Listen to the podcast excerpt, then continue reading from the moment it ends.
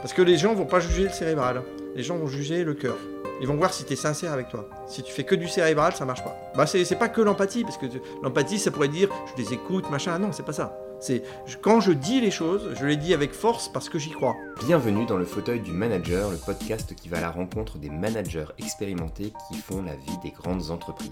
Je m'appelle Nicolas Brune et aujourd'hui, j'ai le plaisir de recevoir Fabrice Tartare. Fabrice est directeur de la transformation à EDF.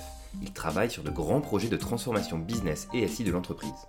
On parle de son parcours incroyable d'ouvrier cadre dirigeant, de la détermination qu'un manager doit avoir pour mener à bien ses missions et du choix de ses collaborateurs. Est-ce que tout le monde peut devenir manager? Quels sont les leviers pour entraîner son équipe? Comment résoudre les conflits?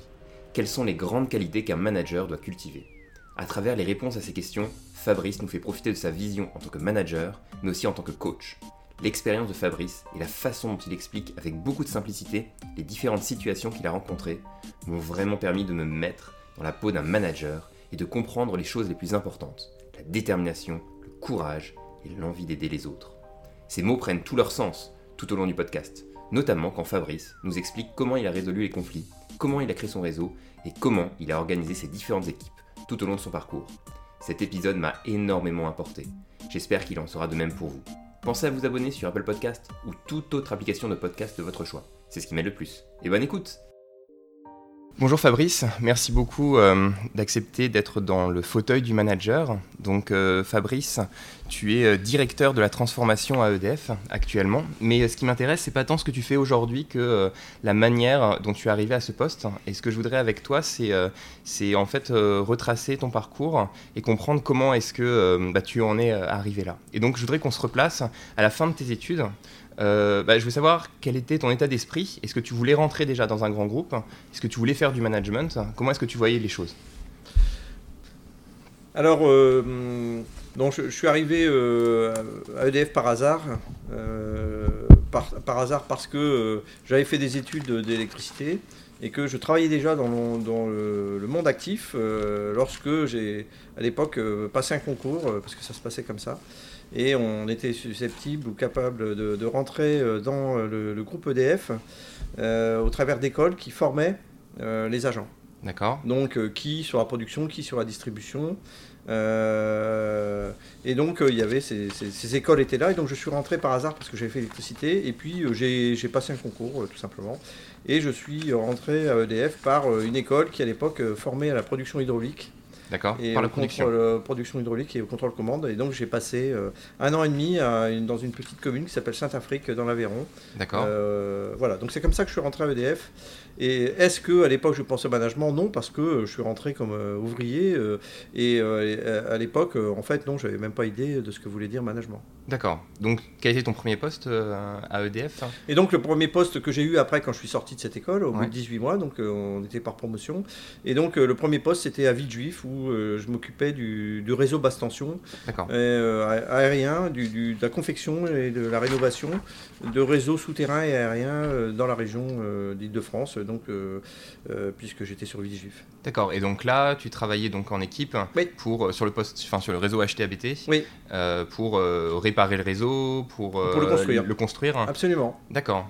Et, Et- qu'est-ce que qu'est-ce que tu en, en, en gardes de, de ces années? Est-ce que euh, Donc ces années étaient très intéressantes parce qu'en fait, euh, après j'ai poursuivi, je suis parti euh, à Roubaix où j'ai fait plutôt du, de la clientèle courante, donc toujours sur du, des petites interventions en fait ou, et- ou du, du réseau, basse tension. Et là, bah, j'ai appris surtout l'esprit d'équipe. Donc ce qui m'a vraiment plu, dans un premier temps, c'était l'équipe, l'esprit d'équipe, travailler en, co- en collectif, parce que tu pouvais rien faire tout seul. Et, euh, et surtout, après, ben, le- le- à la fois toujours l'esprit d'équipe, mais aussi le contact avec le client. Ouais, c'est quelque chose que, que, tu as particulièrement apprécié par Oui, rapport au... oui, oui. D'accord. Donc, euh, euh, à la fois parce que, euh, notamment chez les clients et notamment sur la zone de Roubaix, ben, j'ai vu des choses que j'ai jamais, je, je- jamais revues ensuite, mais en tout cas, j'ai vu aussi ce que voulait dire pauvreté.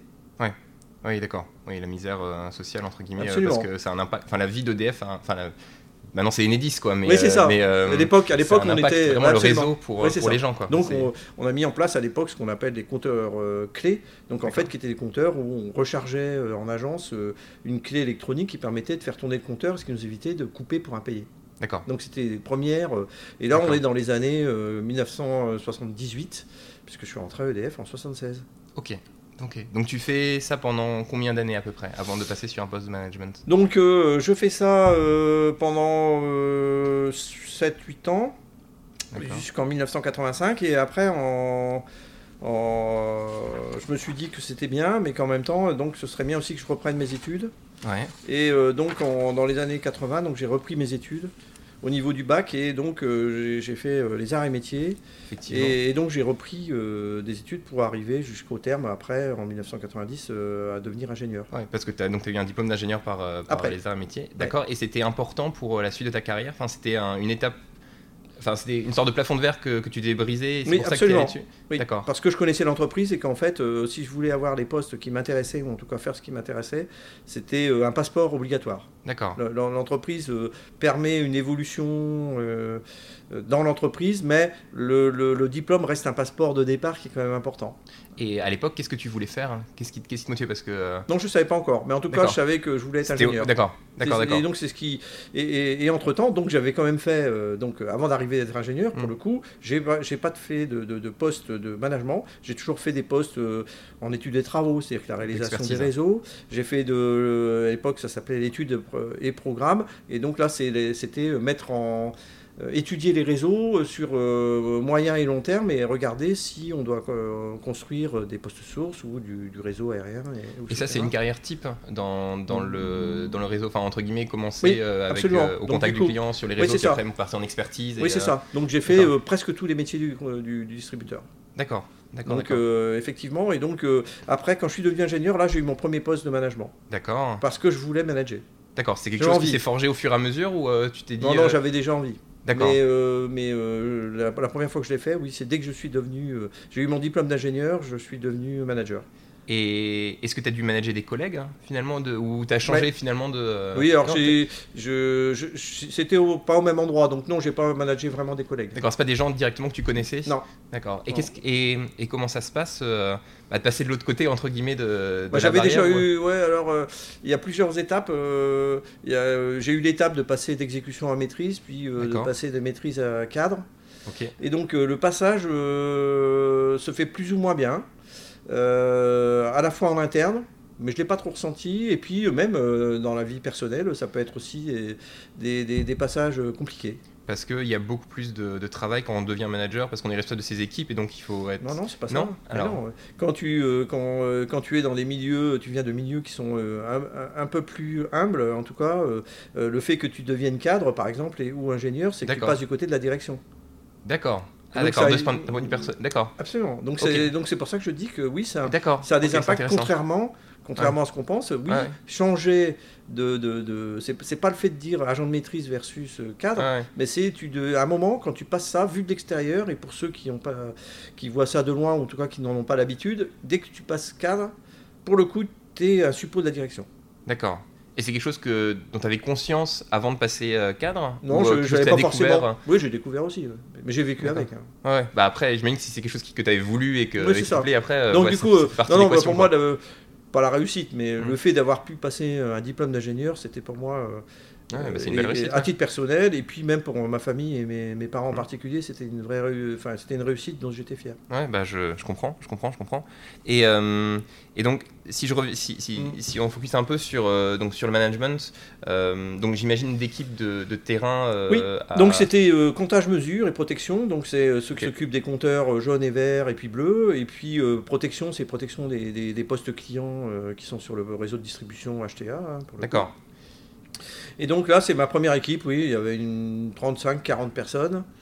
Et comment tu t'étais préparé à ça? Enfin, Ah, rien, euh, bah, ça se prépare pas vraiment. hein. C'est-à-dire que tout d'un coup derrière, on te dit, bah c'est euh, parti, c'est ton équipe. C'est ça. Et donc du coup, tu y vas. Et puis, mais par contre, non, ce qui était bien, parce qu'en fait, c'est une période intéressante parce que à l'époque, ce qui s'appelait la, la- la DEGS, donc euh, euh, électricité, euh, gaz et services, euh, c'est- cette euh, direction en fait était en train de se transformer. Il fallait euh, à la fois se tourner plus vers le client et à la fois euh, diviser par deux les effectifs. Ok, beau challenge. Donc euh, ça c'était intéressant et en même temps donc pour faire ça il y avait tout un mécanisme qui se mettait en place qui, qui s'appelait euh, il il mettait en place des, chefs d'équipe qui s'appelaient des, des chefs de groupe responsables. Et, c'était le début où on disait euh, un, manager, ça a un objectif, euh, ça, a des, mi- ça a mis des missions, des objectifs, des indicateurs. Chiffré, j'imagine. Chiffré, absolument. Et puis après, on, euh, tu faisais des stages de euh, gérer une équipe, euh, gérer un conflit, s'entretenir, etc. Ouais. Donc en fait, oui, j'ai- fait tout de suite sur le terrain Et- mes et- armes de, et de, de, de manager et j'ai fait toutes les âneries possibles en management, je les ai faites. Et donc, est-ce que tu peux un peu en parler Parce que, enfin, moi personnellement, j'ai fait que de, de l'expertise pour l'instant dans mes postes, que ce soit à Enedis euh, ou maintenant à la DSEO, Mm. et j'ambitionne de, de passer un poste plus de management euh, dans, mes, dans, mes- dans les prochaines années. Et, et justement, bah, si je fais aussi ce podcast, c'est aussi pour apprendre au- auprès de personnes qui, qui l'ont déjà fait, entre guillemets. Et donc, c'est quoi, par exemple, pour toi, la, la plus grande bêtise que tu aies faite, euh, que, dont tu te rappelles euh, ou des choses vraiment que tu sais que tu ne les referais pas si tu devais les refaire? Des, bêtises, euh, par exemple, euh, euh, dire à quelqu'un qui, qui a pas bien travaillé, que ses résultats sont pas bons, et ce qui était vrai, et en même temps, pas prendre en compte le contexte, pas prendre en compte ce qu'il savait faire ou ce qu'il aimait faire, et, du coup, en fait, ne pas le faire progresser, puisque pour le coup, il prenait ça comme une, une brimade, Une brimade, plus que, plus comme, euh, plus que comme, bah, il, il essaye de me faire progresser, même si on peut dire que effectivement ses résultats sont pas bons, mais une fois qu'on l'a dit, en fait, euh, la vie s'arrête, quoi, ou alors elle s'arrête pas. Et à EDF, une des difficultés qui n'existe pas ailleurs, mais pas forcément en tout cas ailleurs, c'est que les gens restent euh, toute leur vie Ouais. professionnelle. Donc avant c'était 37 ans et demi, maintenant c'est plutôt 42 ans et demi, voire plus euh, pour la suite. Et donc du coup, non, c'était, euh, oui, ça c'est une bêtise dont je me souviens. Et donc, euh, donc finalement, c'est c'est arrivé à, à remettre les gens dans un. enfin, parce que j'imagine que cette personne, si tu as dit ça, c'est qu'il y avait une raison, entre guillemets. Donc, oui, oui, bien sûr. Non, mais donc ce ça, c'est vrai. une vraie problématique pour un manager. Comment est-ce qu'on fait pour arriver à continuer à travailler avec des gens, arriver à les, à les, re- à les, à les remettre enfin, sur le droit chemin, entre guillemets, pour qu'ils. Non, en fait, si tu veux, il y, a il y a un principe de base, euh, pour le coup, euh, qui est extrêmement important. A- C'est que, euh, en fait, on peut faire progresser les gens que sur leurs points forts. Et donc, pour connaître leurs points forts, il faut, il faut en parler avec eux. Et le point fort qu'ils ont n'est pas forcément que professionnel. Et donc, du coup, il faut essayer de s'appuyer sur qu'est-ce qui te fait envie. C'est comment je me mobilise, en fait. Comment je, je- sur la durée, parce qu'en fait, ce qui fait envie ne demande pas d'effort. Ce qui ne veut pas dire qu'on fasse pas d'effort physique. Mmh, Simplement, bien sûr. c'est ça, ça me demande pas d'effort parce que j'aime. Et donc du coup, faut essayer de trouver. Et, et- et je me souviens parce que cette personne-là, après, j'ai dit, il m'avait dit, euh, ça fait 20 ans que je suis en GF4 euh, et euh, pour le coup, bah, je resterai encore 20 ans, mais en gros, bah, tu me bougeras pas parce que c'est comme ça.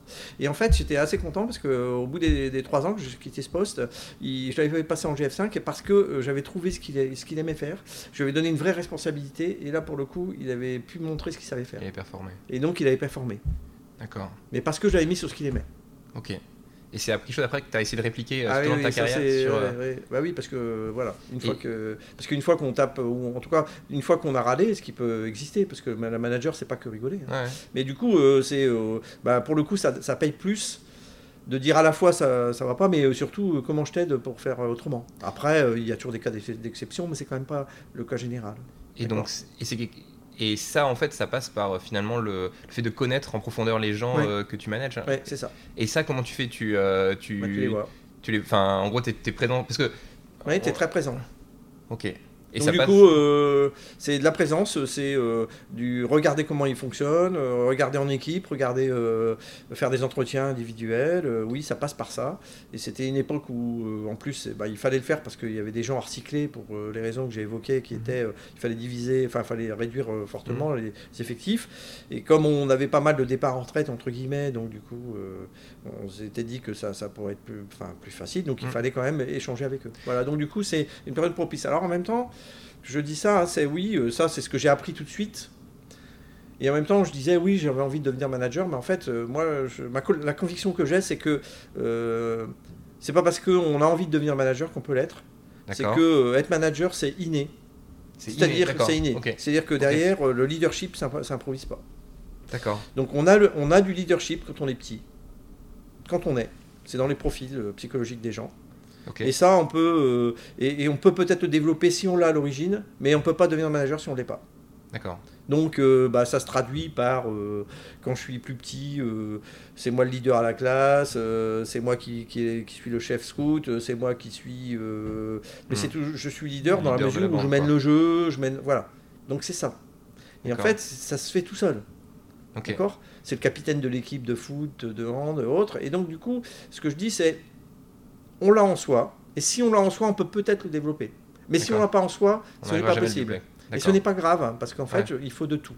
D'accord, d'accord, d'accord. Et t'as vu des gens comme ça qui, bah, qui sont passés managers mais qui devraient pas l'être et après ça fait Oui, la casse. euh, Absolument, absolument. D'accord. Oui, je peux donner un, un exemple concret, euh, Ouais. entre autres, euh, dans la distribution où une personne, pour le, le- le faire passer en cadre, pour le coup, on, on- on l'a mis dans un poste qui était avec euh, management.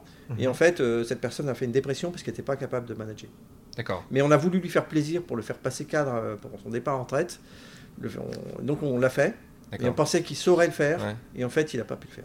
Et parce que la pression, est... la pression du groupe était trop importante sur lui. Oui, mais bah, que- bah, surtout, bah, il est resté dans le même groupe et donc il est devenu le chef, alors qu'avant il était collègue l'expert. Ouais. Ah oui, d'accord. Bah, justement, ça, c'est quelque chose qui, euh, qui doit pas être évident parce que euh, finalement, les, les relations qu'on a avec les autres euh, changent du tout, du tout. non, Oui, absolument. On passe, euh, manager mais j'ai eu et- ça, j'ai eu ça. Alors moi, pour le coup, quand- la première équipe, non, j'avais pas. Mais après, j'ai entrecroisé des gens que- qui, qui étaient euh, en dessous, au-dessus de moi et qui comprenaient pas, ou en tout cas qui, qui percevaient mal euh, cette évolution, euh, qui me disaient que j'étais opportuniste. euh, et parce que oui, tu subis des critiques. C'est-à-dire que derrière, faut, faut être. euh, ça se fait pas tout seul. Et de toute manière, quel que soit le niveau, faut être un peu.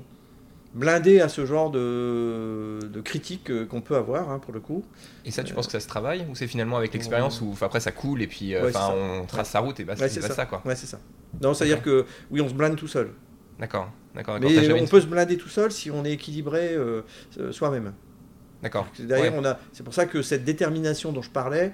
Moi, je te dis tout à l'heure, Mm. oui, euh, je voulais devenir manager euh, et en même temps, surtout devenir ingénieur au départ. Mhm. Et, et donc, du coup, bah, oui, ça m'a pris quand même 7 ans de ma vie, de Mhm. cours du soir, de samedi. de, le soir, c'était euh, 19 18h30, 21h30, hein, Mhm. donc, et les samedis, des fois le dimanche. Et donc, du coup, ça a pris des congés annuels pour, pour réviser. Et donc, du coup, ça, ça, ça veut dire qu'il y a une forme de détermination qui est fondamentale. Et le, le- le- un des critères d'un manager, c'est aussi d'être déterminé. D'accord. Pour respecter les objectifs, pour Ouais. euh, faire avancer les gens, pour. Oui, euh, oui. D'accord. Et donc, parce que cette détermination, si elle a des failles à un moment, euh, pour le coup, ce qui ne veut pas dire que j'ai jamais eu de faille dans ma vie, Ouais, mais simplement, d'une manière générale, c'est si on est déterminé, on a plus de chances de réussir que si on ne l'est pas. D'accord. D'accord, d'accord. Et ceux qui réussissent ne sont pas les meilleurs, c'est les plus déterminés qui réussissent. D'accord. C'est intéressant ça. D'accord. D'accord, d'accord. C'est ce que tu vois maintenant à ton niveau autour de toi, c'est vraiment les gens qui, euh, Oui. qui sont Oui, oui, parce que, euh, alors je le vois euh, avec mon retour d'expérience Ouais. peut-être un peu, mais aussi parce que je suis coach professionnel. J'ai vu Et, ça. et donc, du coup, à ce titre, oui, je, je, je- je vois que c'est fondamental. Quoi. D'accord, la détermination Ouais. plus, que, plus que tout le reste. Ouais, quoi. ouais, absolument. Et puis, euh, il y a des, des- Quand on est manager, en fait, on doit avoir une, une belle intelligence relationnelle, euh, une belle intelligence euh, émotionnelle. Et, et du, du coup, euh, ces intelligences-là, elles ne s'apprennent pas à l'école. Hmm. L'empathie, soit on l'a, soit on l'a pas, quoi. C'est ça. ça, C'est ouais, euh, On peut apprendre à, la, à la peaufiner un peu, mais, mais euh, si on l'a pas au début, on l'a pas, on l'a pas après. ok. Parce que le corpus est fait euh, à 6 ans. D'accord. Dolto, il hein, faut Ouais. revenir aux fondamentaux. Je pourrais même Mhm. revenir sur, sur Freud parce que j'ai eu l'occasion d'étudier un peu au travers de- des études que j'ai faites euh, après coup. Mais oui, en fait, le corpus est fait. Et il n'est pas lié au fait qu'on soit dans un milieu social ou un autre. Le corpus, il se fait par rapport à soi. D'accord. Il n'est pas génétique. D'accord. D'accord. C'est vraiment la personne en elle-même qui euh, soit ou- enfin, C'est ça. se détermine. D'accord. D'accord, d'accord. Et je reviens juste sur la manière dont tu organisais tes, euh, donc tes équipes euh, au sein d'Enedis. Est-ce que tu faisais des bilatérales avec les gens Oui. Est-ce que tu avais des. Donc tu faisais deux types de réunions, des réunions où tout le monde était. Bah, il y avait des réunions d'équipe toutes les semaines. euh, Il y, avait, euh, il y avait des réunions après, des bilatérales que je faisais euh, tout au long de l'année. Et euh, au moment de l'EAP, où je voyais 35-40 personnes en bilatéral. Et je faisais leur entretien, oui, bien sûr. Mais tu faisais plus que le AP, entre guillemets. Tu les Oui, voyais. Ah, oui. Et ça, tu penses que c'est fondamental aussi pour, pour gérer les. Bah, on, les gens bah, si tu veux, en fait, tu as trois, enfin, il y a trois euh, points à, à retenir, enfin, trois, euh, il y a deux points, je vais dire, il y a deux points à retenir. C'est, premièrement, un manager, pour être bon, il doit jouer sur quatre leviers. Un, il est directif ou non, il est délégatif ou non, il est persuasif ou non, il est participatif ou non. Et en fait, ces quatre points, il doit jouer plus ou moins sur ces leviers-là en fonction de l'équipe qu'il a amenée. Donc il n'y a pas de règle à calcul. C'est suivant l'équipe, il faudra qu'il soit plus ou moins directif. Suivant l'équipe, il faudra qu'il soit plus ou moins persuasif. Suivant l'équipe. euh, et donc du coup, il n'y a pas de règle. Si s'il y avait une martingale, ça se saurait. Hmm. D'accord? Ça, c'est le premier point. Donc, il a quatre leviers. Et puis ensuite, il, va, il y a trois comportements qui vont être importants chez le manager. C'est soit, il, va- il faudra qu'il soit à la fois sur la performance, il faudra qu'il soit sur l'accompagnement, ce que j'appellerais le Mhm. manager coach, et qu'il soit aussi le manager leader. Et donc, Mhm. il faudra donner le sens et tirer les gens vers le haut. Et donc, il faut qu'il soit les trois à la fois, Mhm. en jouant sur les quatre leviers dont je parlais tout à l'heure. Et en fait, c'est cet assemblage-là qui, en fonction de l'équipe, permettra de devenir peut-être un bon manager. Ok. Et là, je vois que tu es très analytique en fait dans la manière de, de, euh, de, fonctionner. Est-ce que c'est quelque chose que tu appliques après sur. euh, en disant, bah voilà, euh, si- je prends du recul par rapport à l'équipe que j'ai que j'ai en face de moi et donc ouais. je vois que ces personnes-là. Oui, alors du tout. Alors je suis pas du tout analytique. D'accord. Le coup. Pour le coup, euh, je me connais par cœur. hein, pour le coup, j'ai un avantage sur toi, c'est que Ouais. derrière, oui, moi j'ai fait ma propre analyse, donc du coup, et je l'ai fait faire aussi. Et pour le coup, non, c'est le, le- le- j'essaye de donner ces éléments Mhm. aux gens qui sont en face en fonction Mhm. de ce qu'ils sont pour leur donner des repères. D'accord. Mais euh, sinon, moi je suis quelqu'un qui, qui suis euh, originellement à la fois purement intuitif. Vraiment, je suis euh, très grand choses. intuitif et je suis sur le feeling. Ok. Donc du coup, pas du tout sur l'analyse systémique des choses. Ça veut pas dire que je les utilise pas. Bien Mais sûr. ça veut dire que les majeurs sont pas là-dessus. D'accord. Mais je suis obligé de les donner par rapport à ce que tu me dis pour sûr. que toi tu puisses te repérer par rapport à ce que je dis. Ok. C'est tout. Ok. Ok. Ok. Ok. Et donc là, tu, donc tu passes 17 ans à, à Enedis. Ouais. Donc, euh, donc j'ai été ingénieur, donc j'ai fait euh, Ouais. le comptage mesure, puis après euh, chef d'exploitation. Donc là j'avais 300 personnes. D'accord? Donc du coup voilà. D'accord. Déjà Donc- 300 personnes. Ah, oui, oui, en ok. GF13, t'es avec 300 D'accord. personnes, et voilà, donc Ok. ils gèrent la conduite, l'exploite, hein, non, mais c'est ça, pour le coup, ça, ça, ça forge, hein, pour le coup, Ouais. hein, puisque... Ah, parce que c'est énorme 300 personnes. Donc tu deviens, tu as des, Oui, des managers première ligne, puis d'autres managers. En... Du enfin, tout, du tout. 300 personnes en râteau sous toi. Absolument, c'est comme ça. C'était l'époque où on disait, euh, euh, Ah oui. euh, si tu veux, on faisait des tests hein, pour le coup. Et, et mes patrons à l'époque m'avaient dit, oui, oui, bah, oh non, mais ça tu sauras le faire. Bon, ok. Je- j'avoue hein, que 300. Ça devait être euh, dur au début parce que. bah, au niveau de la paix, là pour le coup, c'est plus compliqué. Ouais, parce que ça fait, même si t'en fais Oui. deux par jour, Oui, ou c'est ça. par jour, ça, fais fait plus, donc t'en fais plus, hein, Ouais, ouais, j'imagine, ouais. Donc du coup voilà, donc j'ai fait ça. Après j'ai fait une fois que j'ai fait cette, ce métier-là, après après une petite vingtaine d'années euh, chez le distributeur, j'ai je suis euh, j'ai passé euh, chez le distributeur, je, je suis passé j'ai basculé sur la fonction commerciale. Bah, Attends, je voudrais juste revenir sur quand même Oui. les 300 personnes, ça me semble tellement incroyable, enfin Mais- physiquement, enfin. Mais tu, tu fais comment? Enfin, je veux dire, tu, enfin, tu, tu bosses de 7h à, oui, à 22h tous les jours Oui, euh, ça, pour, oui, euh, pour caler des gens en fait. Absolument, pour- absolument. Oui, oui. Moi je travaillais beaucoup, beaucoup, Ok, beaucoup, beaucoup d'heures, d'accord. énormément. Parce que là, ouais, Jour et nuit, presque. C'est physique, enfin c'est Ouais, physique. quoi. Non, Ah, non, voilà, je suis hyperactif et ça m'a- ça m'allait bien. Je dors assez peu. Donc du coup, oui, 300 personnes, mais à l'époque, si tu veux, c'était une période, on se tâtonnait sur jusqu'où peut aller un manager première ligne. Ok. Donc il y avait d'autres personnes comme toi qui, donc, je pense seul. c'était c'était la norme en fait. C'est ça, disait euh, absolument. ouais, ouais. 300 personnes Absolument, sans problème. oui, oui, quand tu disais, c'est quand même un peu gros. Et euh, ton chef souvent te disait, mais est-ce que tu les connais pas tous? Je disais, bah oui, si, je les connais, les 300. Parce que je, moi, je, je trouvais que le management, c'était aussi connaître les gens. Et donc, je passais beaucoup de temps, oui, sur Bah le terrain. euh, et donc, euh, et en plus, c'était de l'exploitation. Alors, par contre, ce qui était très valorisant, c'est que les gens sont très investis dans la mesure où ils, sont, ils font des travaux, mais ils font beaucoup d'exploits euh, sur incident. Donc, D'accord. du coup, euh, ils ont envie que les, les clients soient alimentés tout le temps. Et Ouais. donc, du coup, si tu veux, t'as pas besoin de les pousser pour que. euh, Ouais, parce qu'il y a un côté sauveur en fait de la situation quoi. J'arrive, je remets le courant et ça, ta vie reprend quoi. Ouais, c'est ça. Et donc, du coup, non, c'est super. Alors, pour le coup, c'est sûr- sûrement le poste qui m'a le plus euh, appris. Ouais, bah puis j'imagine que enfin, tout va très vite non Enfin, Ouais, c'est ça. Si, si t'es en râteau, enfin c'est Oui, t'as ça. une liberté. D'un côté t'as une liberté d'action qui est ça, incroyable, ouais, mais d'un ça. côté t'as une charge. euh, Oui, c'est ça. Oui. oui. Ok.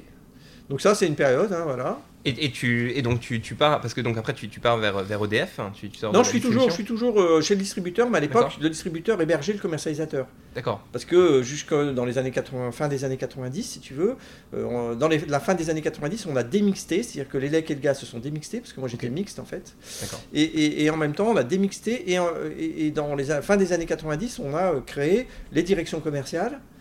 Et, moi, avant que ce soit démixté, pour le coup, je, je suis arrivé dans la partie commerciale du distributeur, et c'est comme ça que j'ai basculé vers le... Et, et donc là... Donc là, j'ai repris une équipe, euh, effectivement... Euh, donc de vente De vente, de, de, de, gestionnaire et de vente, oui. Et donc là, il y avait une centaine de personnes. Ouais. Et... Euh... T'as pu souffler un peu par rapport à ça ou Oui, bah oui j'avais une centaine de personnes en râteau. Oui. Mais euh, ça me semble incroyable comme nombre. oui, c'est ça. Ouais. Mais, euh, Mais si tu as voulu aller vers, vers, ce, vers la vente, si tu as voulu sortir entre guillemets euh, de l'exploitation du Oui. réseau ensuite, c'est Oui. parce que tu voulais voir autre chose ou c'est parce que euh, Parce que la technique, euh, parce que moi j'aime les choses qui changent, donc du coup, D'accord. je, je- comme j'avais fait tous les métiers qui m'intéressaient chez le distributeur, ouais, tu dit je tourne la page, de, réseau, de construction, de, de, prédictibilité, de, donc du coup, je me suis dit, euh, bah, j'ai fait un peu le tour, et ce qui m'intéresse, c'est pas trop la technique, c'est le contact client. c'est à la fois le contact client puis les choses qui bougent. D'accord. Et donc, comme on, se disait, il va falloir se démixter, il y aura l'ouverture des marchés, donc j'ai dit, euh, ça m'intéresse. Et côté Enedis, tu avais fait tes gammes entre guillemets euh, d'expertise. Enfin, tu connaissais Oui. vraiment le métier entre guillemets. oui, Là, tu arrives j'étais- dans un, dans un endroit totalement nouveau. Enfin, Absolument. c'est- Donc, J'étais expert, effectivement. Chez Enedis, j'étais repéré comme expert euh, réseau et comptage Ouais. mesure au niveau international. D'ailleurs, j'ai fait des Ouais, missions. j'ai vu. euh, Burundi. euh, Et donc là, tu partais sur le terrain Ouais, ça, euh, ouais. pour, euh, Oui. pour, pour les aider à bâtir leur réseau. ou, Ouais, c'est ça. euh, ouais. Donc j'ai fait, euh, oui, j'ai fait Burundi, j'ai fait euh, euh, la Turquie, euh, j'ai fait la Russie. La Russie, allé. vu, À l'époque, c'était l'URSS. Ouais. Avait encore. euh, donc oui, j'ai fait, euh, j'ai fait des trucs pour. euh, j'ai fait aussi le, le Maroc. Et ça, c'était avant les postes de manager. C'était euh, non, compte- c'était en même temps. C'était en même temps. C'était des missions complémentaires. Ah, d'accord. Tu, tu manageais 300 personnes et en plus, Oui, tu te ça, disais, euh, bah, enfin plutôt le, le groupe te disait, Ouais, bah si tu allais là, Ouais, développer ça. une activité quoi. ça. Et tu manageais à distance alors pendant que t'étais euh, là-bas? Enfin, Bah, tu y allais pas longtemps, euh, hein, si tu veux. tu y allais une semaine et après tu revenais. Hein. D'accord. Oui, mais si t'es en râteau sous trois, enfin si t'as 300 personnes sous toi, enfin si t'es pas là même une journée, enfin il y a. Oui, oui, mais ça a tourne quand même. hein, Il y a quand même des contremaîtres et autres, hein, si tu veux. Oui, oui, mais ok. Mais euh, ok. Non, non, mais ça tournait. euh, oui. D'accord. Non, mais c'était le principe. Mais ça, ça me stressait pas, ça, tu vois. D'accord. Ok. Ok, ok. Bah très bien, très bien, très bien. J'ai- le- le- les seules choses qui me stressaient euh, dans la conduite et exploitation de réseau, d'ailleurs après ça s'est vraiment euh, arrêté, c'était euh, d'aller ramasser des morts sur le réseau. Ouais. Ça j'imagine qu'il y a oui, une vraie responsabilité là. C'est pas, de la vente entre guillemets. Enfin c'est. Ça. Donc je suis allé chercher des gens qui n'étaient pas vrai. des gens d'EDF, mais qui, qui se sont tués sur, Ouais, dur, sur le réseau parce qu'ils essayaient de voler du cuivre. J'en ai eu plusieurs, oui. D'accord. J'ai même retrouvé une fois un pied parce que le, le type s'était fait cuire. Il avait, il avait volé, il essayait de voler des barres 45 qui étaient en 45 000 volts. Alors évidemment, dès qu'il est rentré dans le champ, euh, il a amorcé. Et en fait, comme il a amorcé entre sa main et son pied, en fait, son pied a cuit. C'est- Et donc euh, son copain, quand il est tombé, son, son copain l'a tiré. Il est allé au CHR à l'époque parce que c'était sur l'île. Et quand je suis arrivé euh, sur, dans le poste, en fait, j'ai vu son pied. Donc ça, c'est stressant. macabre. Oui. Ouais, ouais. Mais si- sinon, le reste, non. D'accord. Ok, donc là, tu euh, donc Mm. tu tu t'occupes de la vente. Est-ce qu'il y a un changement Vente et gestion, hein, tu sais, Vente il n'y a pas que de la viande. ouais. Pardon, oui, la- quand on dit gestion, gestion de clientèle. Oui, c'est ça, euh, ouais, ça. Les problèmes des clients sur. Oui, c'est euh, ça. Les, les, les- les problèmes de puissance souscrite, euh, les problèmes de, de mise en service, les problèmes d'évolution. Donc en fait, à l'époque, même si le, marché n'était pas ouvert, on incitait les clients à consommer des euh, et ou à consommer du gaz. Et, et aussi pour, au détriment du fuel, par exemple. hum, bien sûr, pour imposer euh, le nucléaire, enfin l'électricité. le- Bah, à l'époque, ouais. ouais, ouais. Et euh, et il y a un changement de culture dans le management? Enfin, tu sens vraiment que c'est deux types de, de Oui. personnes différents. euh, Absolument. Oui. et alors, enfin. Parce que le changement radical, si tu veux, c'est que quand tu fais du. euh, Jusqu'alors, euh, j'avais euh, exclusivement euh, des managers et des collègues qui étaient masculins. Mhm. Et euh, en arrivant sur la partie euh, commerciale, j'ai découvert euh, le management euh, féminin. D'accord, Et donc c'était qui était assez qui était différent. d'accord, d'accord, d'accord. J'ai dû m'adapter, oui. D'abord parce que le management n'était pas le même. Tout à l'heure, je t'ai donné les leviers. Ouais. hein. et, et du coup, oui, tu es obligé de- de- d'adapter ton, euh, ton management euh, à euh, ce nouvel environnement, euh, aller voir plus de clients, tout ça. Donc oui, c'est euh, c'est autre. Donc c'est un autre, une autre expérience managériale. Et là, concrètement, comment tu fais? Tu te dis, bah finalement, euh, je vais passer un mois pour euh, apprendre la culture, enfin pour m'imprégner de la culture euh, du groupe et à partir de là je commencerai Mm. à rectifier les choses que je vois euh, qui ne vont pas ou alors au contraire tu essayes de t'imposer tout de suite en disant bah euh, voilà comment je vois les choses. Non, mais voilà. si tu veux, d'abord, j'y suis allé parce que j'avais envie. D'accord. Donc d'abord, si tu veux, c'est quand même le fonction première. hein, si tu Mhm. veux, Euh, à la fois il y avait des opportunités, mais à chaque fois que j'ai fait des postes, j'avais envie parce que pour le Mhm. coup, j'ai jamais calculé le GF ou pas le GF. quoi. Mhm. C'était vraiment, j'ai fait des trucs parce que j'avais envie. Donc là, je l'ai fait parce que j'avais envie. Donc non. Sans problème. En même temps, si tu veux, il y avait des règles chez le distributeur qui étaient assez simples. Tu vois, Euh, je suis arrivé au mois de septembre dans ce poste euh, commercial et en fin d'année, euh, pour le coup, les objectifs n'étaient pas atteints. Bah, par exemple, j'ai eu zéro en, en performance, à l'époque ça s'appelait Oui. variable. hein, et donc du coup, bah, quand tu as ça- zéro, si tu veux, ça calme. hein. C'est moins qu'on puisse dire ouais. Absolument. Ah oui d'accord donc, Donc pas tu de, passes pas de devant scrupule du- entre guillemets quoi. Enfin, la Absolument, personne, tu, tu passes devant le directeur de centre du- d'unité à l'époque, enfin c'est toujours un directeur d'unité d'ailleurs, et si tu veux, il, il a passé en revue euh, par rapport aux objectifs que j'avais repris comme ça au pied. au- Ouais parce que tu peux déboqué. rien en fait. Oui, c'est t'arrives ça. sur un Mais tant pis, mais, ça, mais, en même temps, Oui. ça te. Oui, après, ça forme- ça ouais, forme c'est ça. Ouais, c'est ça. Et puis, donc après, tu dis, bon, ok. Ok, ouais, ça rigole pas. Enfin, C'est- ouais, c'est ça. ok. Et donc après, en fait, j'imagine que tu deviens plus dur, non En fait, après, pour, Non, pour non, faire. euh, pour faire bah, parce que euh, tu le sens entaché, entre guillemets. Enfin, je veux dire, t'arrives sur une décision, tu fais, un- tu fais, on te dit, bah finalement, euh, euh, t'auras pas la rémunération. Enfin, Oui, c'est ça. peu injuste. Enfin, après, c'est le jeu. Mais euh, Oui, c'est ça. Non, mais ça ça m'a jamais. Alors, pour le coup. euh, ça m'a pas perturbé. Enfin, ça, j'ai dit que j'ai trouvé ça assez sévère et en Ouais. même temps, euh, non, ça a décuplé le- l'envie de montrer Ouais. que je savais le faire. Donc non, non, ça m'a pas freiné. Ça a été. euh. C'est là où Non, je dis la détermination, Nation. c'est ouais, fondamental. Mais après, tu. tu, euh, et après, comment t'organises ton équipe quand, quand tu vois ça? Parce que tu dis, ok, euh, en gros, j'ai des objectifs chiffrés, donc à partir de là, je Bah, après, vais tu répartir. autrement. euh, Bah oui, Ouais. tu, dis, voilà ce qui a été raté dans l'année. Comme ça fait 3-4 mois que tu es là, tu te dis, bon, ça va, j'ai compris à peu près comment ça fonctionnait. Et après, tu redémarres l'année un peu différemment. Tu te dis, je vais m'organiser autrement, je vais manager autrement. Et, et je vais, euh, et quand je, je dis organisation, c'est même au sens physique du terme. Donc, il faut organiser le système. Et donc, du coup, oui, euh, euh, tu, tu- tu fais autrement. Mais donc, tu places les gens. Bah, tu les organises. ou tu les, Oui, oui, il y avait, il y avait à la fois l'aspect physique et, et à la fois, effectivement, l'aspect organisationnel au sens euh, euh, structurel, administratif. Quoi. D'accord. Donc, oui, j'ai bougé l'organisation pour qu'elle me corresponde mieux et que derrière, ça fonctionne mieux. Ouais, Et tu as réussi à obtenir ton, tes Ouais, résultats l'année suivante Ouais, l'année suivante, ça a été. Ouais. D'accord. Et t'as pas eu. de- Parce que tu sais, euh, on dit que. Après, moi, moi j'ai juste une vision très biaisée de la réalité parce que j'ai fait que des fonctions centrales hein, où. Euh, voilà, où on est entouré de cadres et, euh, Oui, c'est ça, c'est ouais. une façon particulière de, de fonctionner quoi. Ouais. Mais on, on- moi j'ai un peu la vision, d'une, vision sur le terrain où finalement c'est dur de changer l'organisation parce que Non, euh, il y a Non, peu non. de leviers pour le management, pour le manager, non, ainsi de suite quoi. Non, on a toujours les leviers qu'on se donne. Ça m'a jamais gêné, mais vraiment. Je peux dire maintenant, Ouais. après euh, presque Ouais, c'est 45 intéressant. ans de Ouais. carrière, non, on a toujours le poste qu'on a et on a toujours les leviers qu'on se donne. Donc du coup, non, j'ai jamais été gêné par ça. Et j'ai fait des, ré- des réorganisations super dures, euh, j'ai fait des, des réorganisations de, de territoires d'astreinte. Alors tu, tu sais pas ce que ça veut dire, mais ça veut dire simplement que tu as un territoire euh, qui, qui est en cinq morceaux, tu vas le passer à deux, donc ça veut dire qu'il y a Personne doit plus loin. Enfin, des personnes vont plus loin, et surtout, et surtout, non, ils perdent directement euh, au portefeuille parce que la prime d'astreinte. Ah oui, parce que tu as moins de gens qui font l'astreinte, donc Ah euh, oui, quand tu es d'astreinte, tu as des primes, puis tu as des heures supplémentaires. Donc du coup, ça veut dire moins d'heures supplémentaires, moins de primes d'astreinte, moins de repas, et donc du coup, euh, tu te cognes des, des ennuis. Donc du coup, là, tu commences à toucher du doigt que c'est pas si facile. Mhm. Et puis, euh, j'ai été aussi, euh, lors des, des- des- des années 95, euh, décembre 95, au moment de la, la- la réforme des retraites que, que Juppé vous souhaitez mettre en, en œuvre, j'ai été séquestré trois semaines dans mon bureau. Bon voilà, après ça, c'est des trucs qui forgent. J'ai toujours eu d'excellentes relations avec mes collègues, y, y compris les organisations syndicales, hein, pour le coup, parce que tu apprends justement euh, l'empathie, même s'il faut tenir le- la barre, quoi. Et donc là, tu dis, c'est comme ça et c'est pas autrement. C'est ça. Et, euh, et après, je comprends vos problèmes. Oui, J'essaie de l'adapter à la Oui, mesure, mais globalement, la ligne directrice, c'est ça. Et, C'est ça. et je bougerai pas d'un iota. quoi. Oui, c'est ça. D'accord. D'accord. Mais après, tu apprends à avoir la ligne directrice.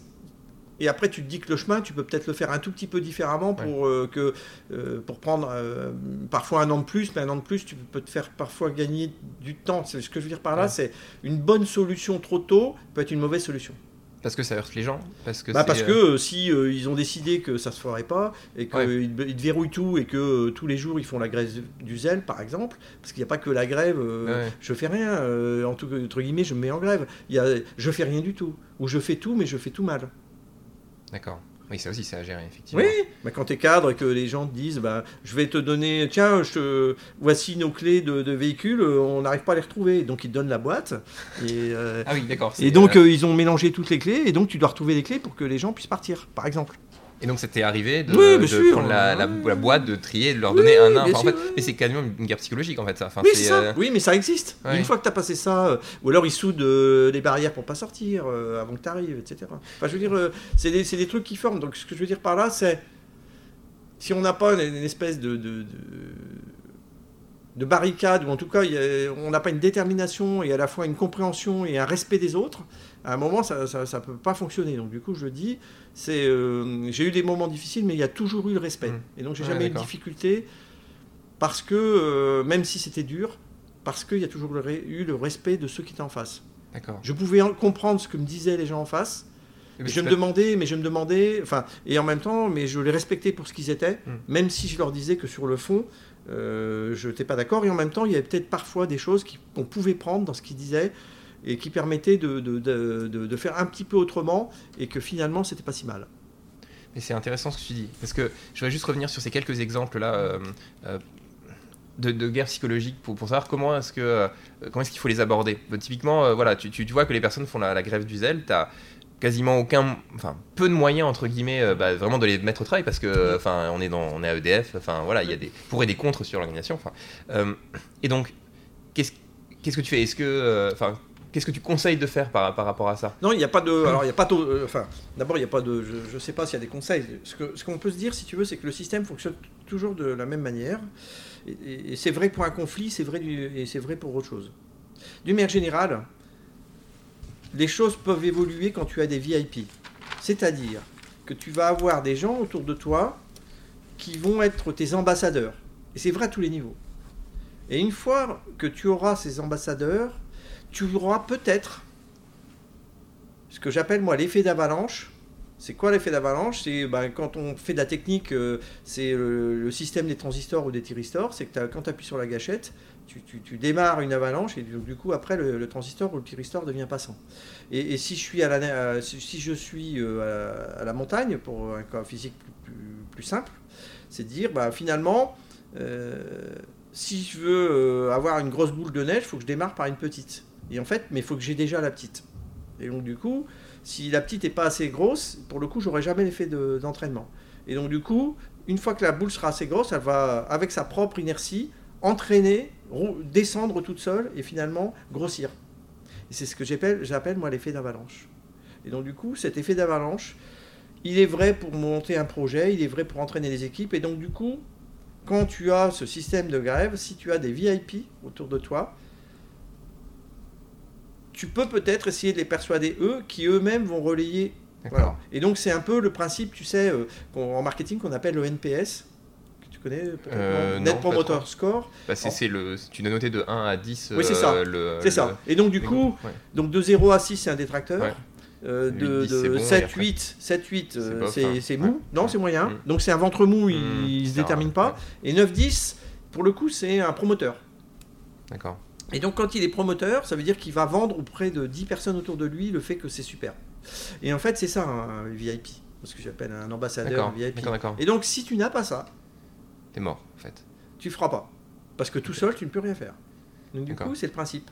Et donc c'est pour ça qu'il faut parler, expliquer, euh, savoir choisir ces VIP qui sont pas liés au GF qu'ils ont. Hmm. Nullement.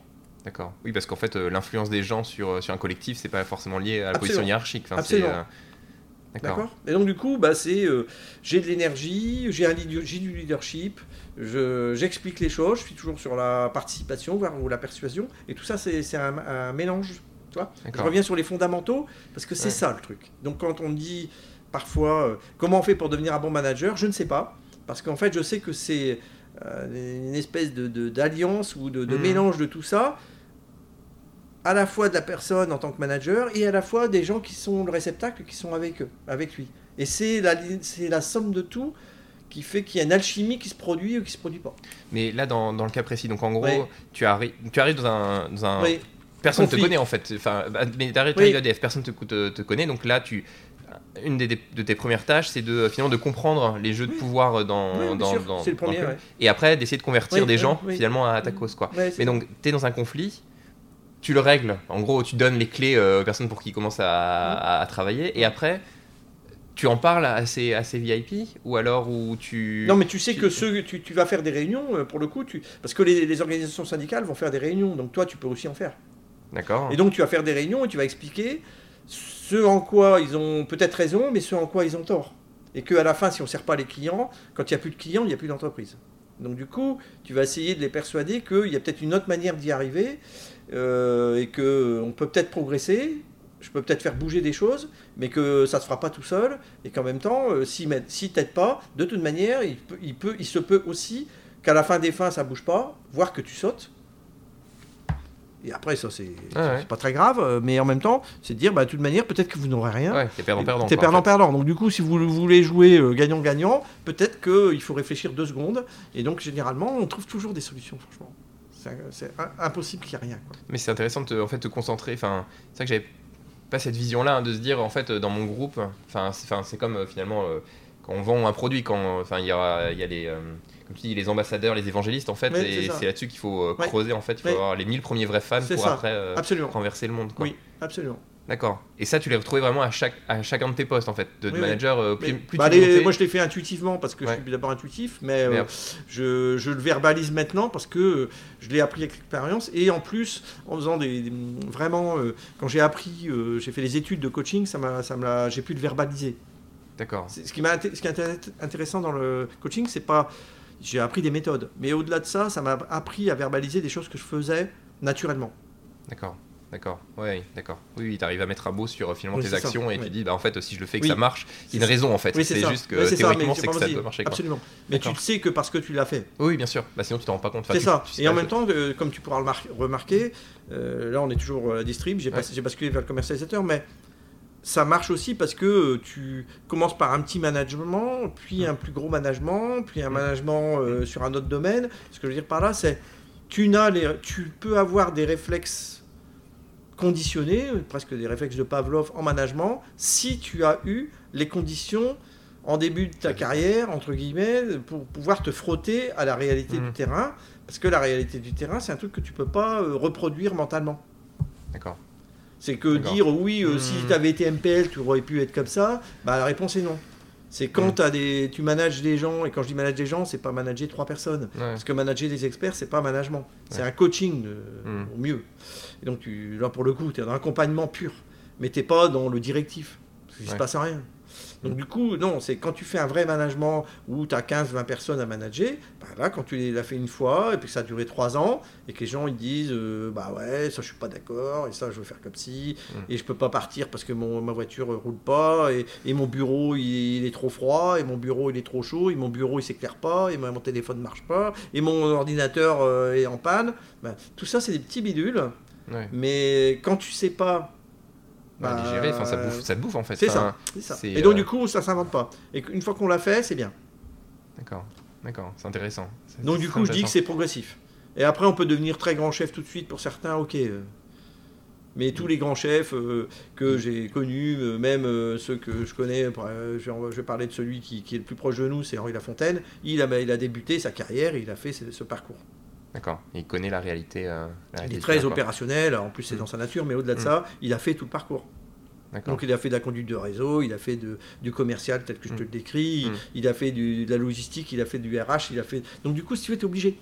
Ok, ok. C'est vraiment quelque chose qui s'acquiert avec l'expérience. Ouais, c'est ça. Donc du coup, c'est comme les projets en fait. On peut démarrer par des petits projets, et quand on a fait des petits, on fait des moyens, et quand on fait des Mm. moyens, on fait des gros. Mais il y a une fonction de départ qui est quand même super importante, c'est c'est inné. J'ai ça en moi. Parce que si on n'a pas cette détermination et cette- ce leadership en soi, on n'arrivera jamais à entraîner personne. Même si intellectuellement on est brillantissime. D'accord. D'accord. D'accord. Intéressant. Parce que les gens vont pas juger le cérébral. Les gens vont juger le cœur. L'empathie et les actions que tu fais, quoi. Ils vont voir si tu es sincère avec toi. Ok. Ok. Si tu fais que du cérébral, ça marche pas. Et ça, ça se, tra- ça se traduit par les actions et l'empathie que tu mets avec, enfin, en face des gens, en fait. Ouais, c'est ça. Bah, c'est pas que l'empathie, parce que l'empathie, ça pourrait dire je les écoute, machin. Non, Ouais. c'est pas ça. C'est quand je dis les choses, je les dis avec force parce que j'y crois. Et si je les dis avec force que j'y crois, pour le coup, ça se voit, parce que c'est physique.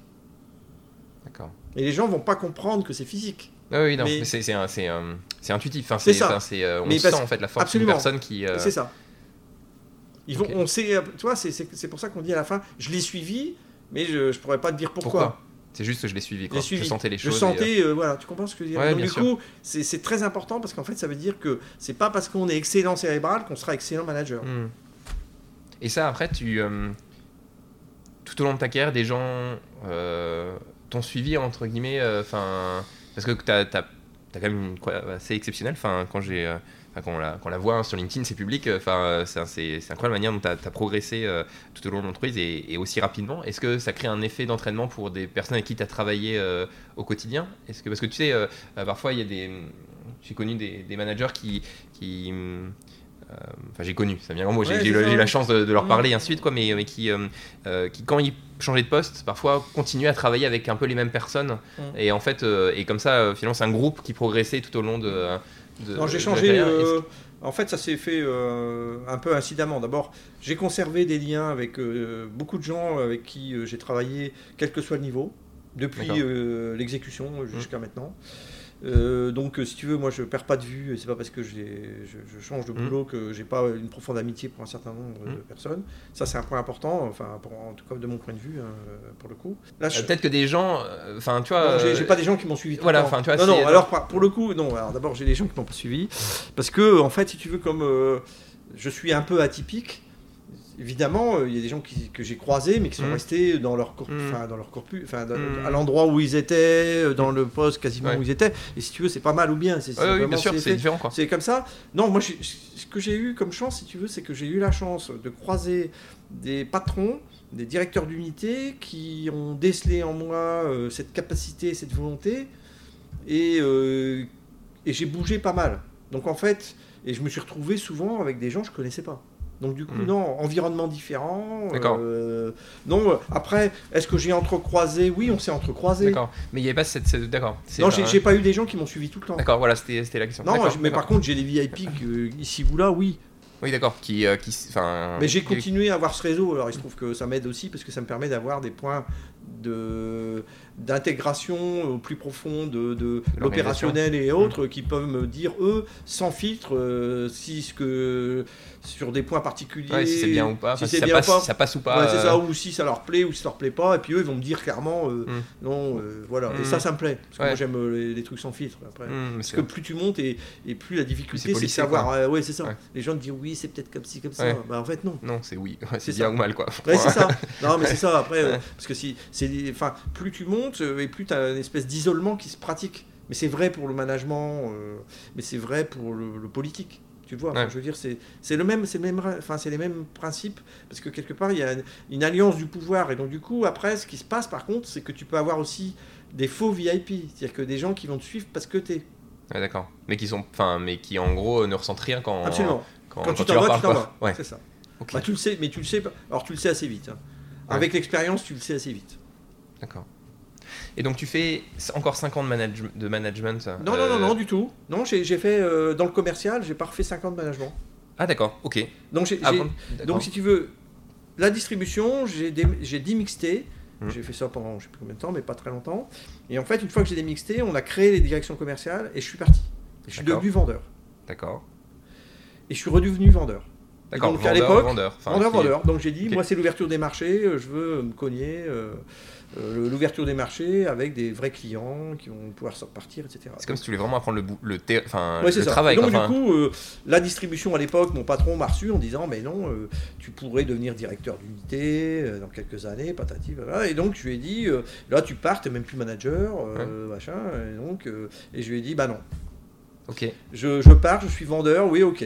Mais j'ai pris un risque, hein, parce qu'en ouais. fait, si tu veux, euh, personne me garantissait. Que tu pouvais revenir après à en- ton niveau parce que c'est ça, ça. c'est euh, ok. Et tu voulais avoir ce, contact clientèle quoi. Oui. Toi je comprends. Enfin, tu ça. reviens dans l'opérationnel. euh, C'est peut-être aussi aussi une, enfin, parce que donc tu, tu sortais de euh, 300 personnes puis 100 Mm. personnes à gérer. Mm.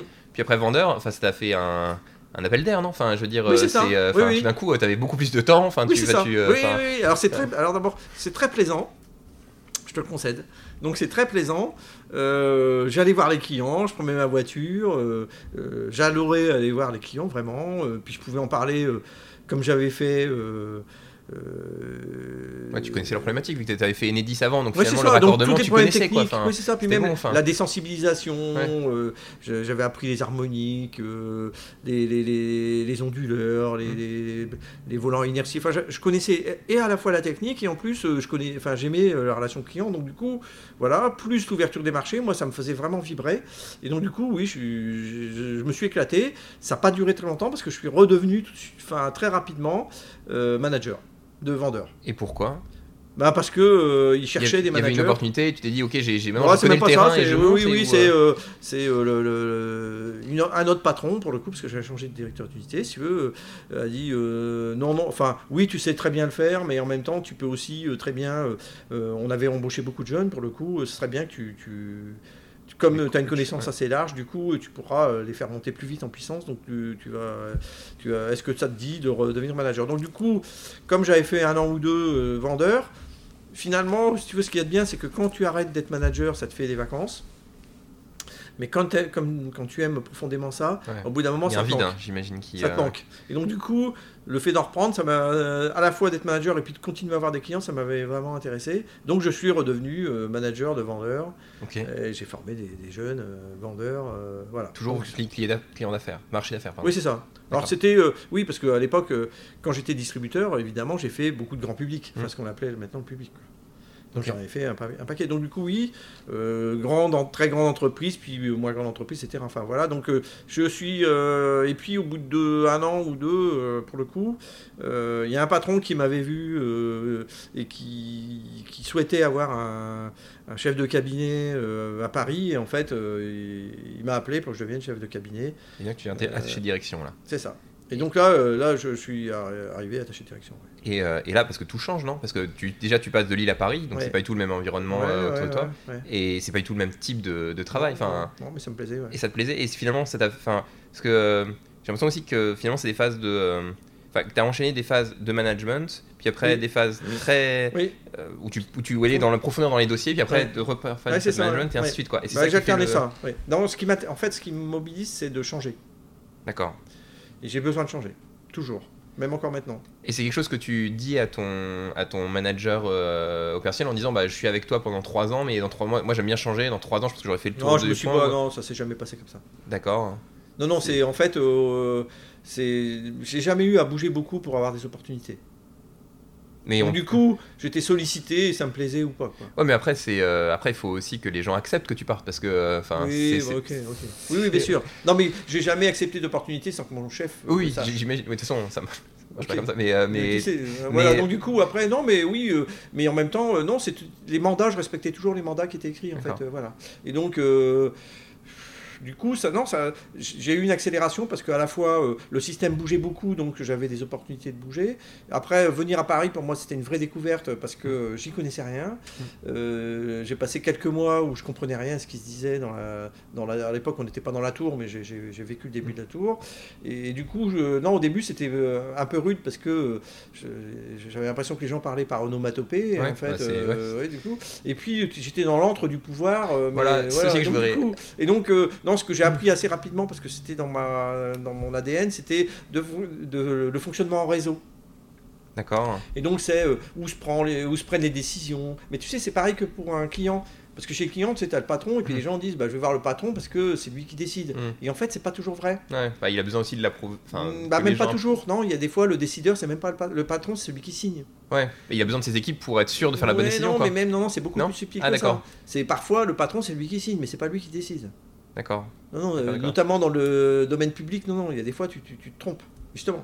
d'accord. Il Ah, faut savoir faut où sont les centres de décision, parce que celui qui fait prendre la décision, tu le vois dans le milieu politique, là, tous les, les journaux s'engossent euh, tous les jours, si tu veux, c'est, as des gens qui sont euh, euh, un peu à l'abri, que tu vois jamais, mais par contre, c'est eux qui... Qui sont vraiment influents et qui, euh, qui prennent décision. D'accord, et ça, c'est vraiment quelque chose que, que, que tu as ressenti quand tu étais, Ouais. attaché. Quoi. Et ce qui n'est pas du tout la même chose quand tu étais manager. Absolument, on sait oui. pas. Mais par contre, si tu veux, ce qui me plaisait, c'était de faire prendre des décisions dans lesquelles je pouvais Ouais. avoir une influence. D'accord. Et donc là, tu changes en fait de casquette, quoi. De, Bah, je, euh, je- je suis toujours. manager, euh, ouais, tu euh, fois, je suis- influenceur, plus, plus ou moins ou, Oui, enfin, c'est ça, mais c'est oui, oui, bien sûr. Non, je suis très lobbyiste. moi. Donc du coup, euh, oui, je change de casquette, mais pas vraiment. C'est-à-dire que là, pour le coup, euh, quand j'étais manager, je faisais prendre des décisions au travers d'équipes de direction peut-être. Mm. Mais tu vois, mais là, c'était, euh, je suis dans l'entre de vraiment décisionnaire de haut niveau. D'accord, Je vois tout, je sais tout, d'accord. mais je dis rien. Ou à ton, ou à ton supérieur, quoi. Oui, Ouais. oui, bon, Ouais, tu sais, euh, dans un cabinet, j'étais à l'époque avec Thierry Le Boucher, euh, et on était, on était deux ou trois, hein, donc si tu veux, on D'accord. était quatre- avec deux assistantes, donc si tu veux, Ouais. euh, donc ça allait vite. D'accord. D'accord. Ah, ça doit être passionnant en même temps parce que Oui, absolument. euh, Ouais, ouais, là, donc ça, c'est bien. Tu remontes en fait. Enfin, en tout cas, dans cette boîte, c'est très organisé comme ça, quoi. Enfin, C'est ça. euh, Mais, tu, mais oui, c'est pas les mêmes métiers, je suis d'accord. ouais. Et, et donc tu fais ça pendant 3 ans? Non, non, non, non. J'ai jamais, j'ai fait très peu de postes. Non, mais c'est écrit comme ça, mais peut-être. ok. Mais, euh, Ok, ok. Non mais, non, non, mais c'est parce qu'après derrière le découpage est un peu différent de ce qui est écrit. Si D'accord. tu veux. Euh, Je t'ai mis le, dé- le découpage qui est écrit dans LinkedIn, c'est l'administratif. Mais en fait, dans la vraie, dans la vraie vie, Ah oui, c'est un, un peu différent. Et donc, Euh, même si tu as des grandes lignes qui sont. Mhm. Pour le coup. Non, c'était assez. Enfin, après, on a mis en place l'ouverture des marchés, euh, qui s'est appelé. On a appelé. un- il y a eu un grand projet qui s'appelait Clé 2003, qui était l'ouverture du marché en 2004 pour toutes les, entre- enfin, pour les entreprises. De, au départ, c'était subset euh, giga, puis euh, ouverture totale, ouais. etc. Donc du coup. euh, j'ai participé à ça, donc je- en même temps que j'ai eu ça, en fait, après je suis rentré dans les projets, et après euh, j'ai continué, on a créé une direction des opérations, je suis arrivé dans une direction des opérations, et donc je suis arrivé comme chef de département, et donc là pour le coup, j'ai continué à euh, participer aux gros dossiers, j'ai fait toutes les transformations à l'époque euh, de la, partie plutôt entreprise, division entreprise, puis autre chose, mais donc du coup, j'ai conduit un certain nombre de projets, j'ai fait beaucoup de projets. Et t'as pas senti un, un plafond de verre là à ce niveau-là? Parce que tu sais, tu parlais du plafond de verre pour, avec, qui a été cassé par le diplôme d'ingénieur. Mais quand on, on monte, entre guillemets, euh, quand, quand on vient attaché de direction et quand on vient dans les centres du pouvoir, bah, c'est aussi, j'imagine, des guerres de, des guerres de pouvoir ou, enfin, ou de. euh, Non, c'est- Vous si prenez- tu veux. Ouais, bah non, parce qu'en fait, si tu veux, alors c'est pas tout à fait comme ça, parce que dans le principe, euh, si tu veux, alors c'est un tout petit peu différent aujourd'hui, mais ça reste, ça reste vrai. C'est que en, en fait, euh, quand tu, quand tu faisais ça, et si tu étais dans les bons tuyaux, pas Huggy des bons tuyaux, mais dans les. Ouais. Mais en fait, si tu veux, en fait, non, quand j'ai été attaché de direction, comme ça se passait pas trop mal et que, même plutôt bien, euh, pour le coup, j'ai passé ce qu'on appelle l'assessment, que tu Mhm. connais euh, pour le coup. Et donc, du coup, non, euh, tu passes un assessment senior, hein, ce qui se fait toujours hein, pour le Mhm. coup. Mais si tu veux, non, tu passes un assessment et en fait, quand tu y réussissais, en fait, on te disait, et c'est ce qui est dit, bah, tu peux devenir dirigeant. D'accord. C'est ce qui te permet après de devenir dirigeant au, au- des passeports. Et c'est en devenant chef de département que tu deviens dirigeant.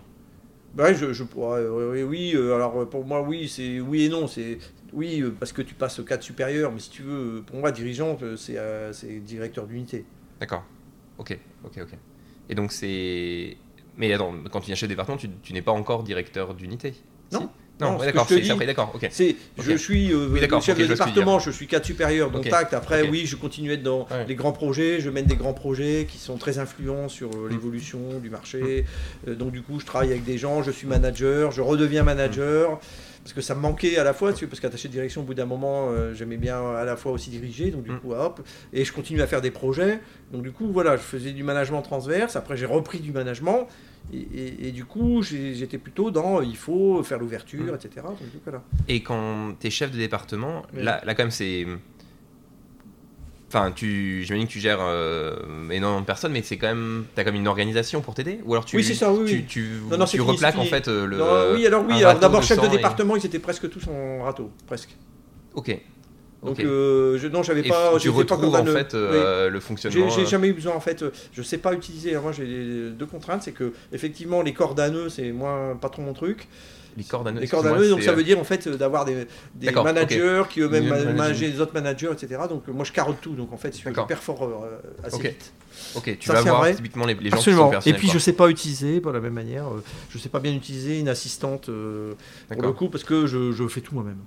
D'accord. Donc je, je, je fais mon planning, je, je m'organise.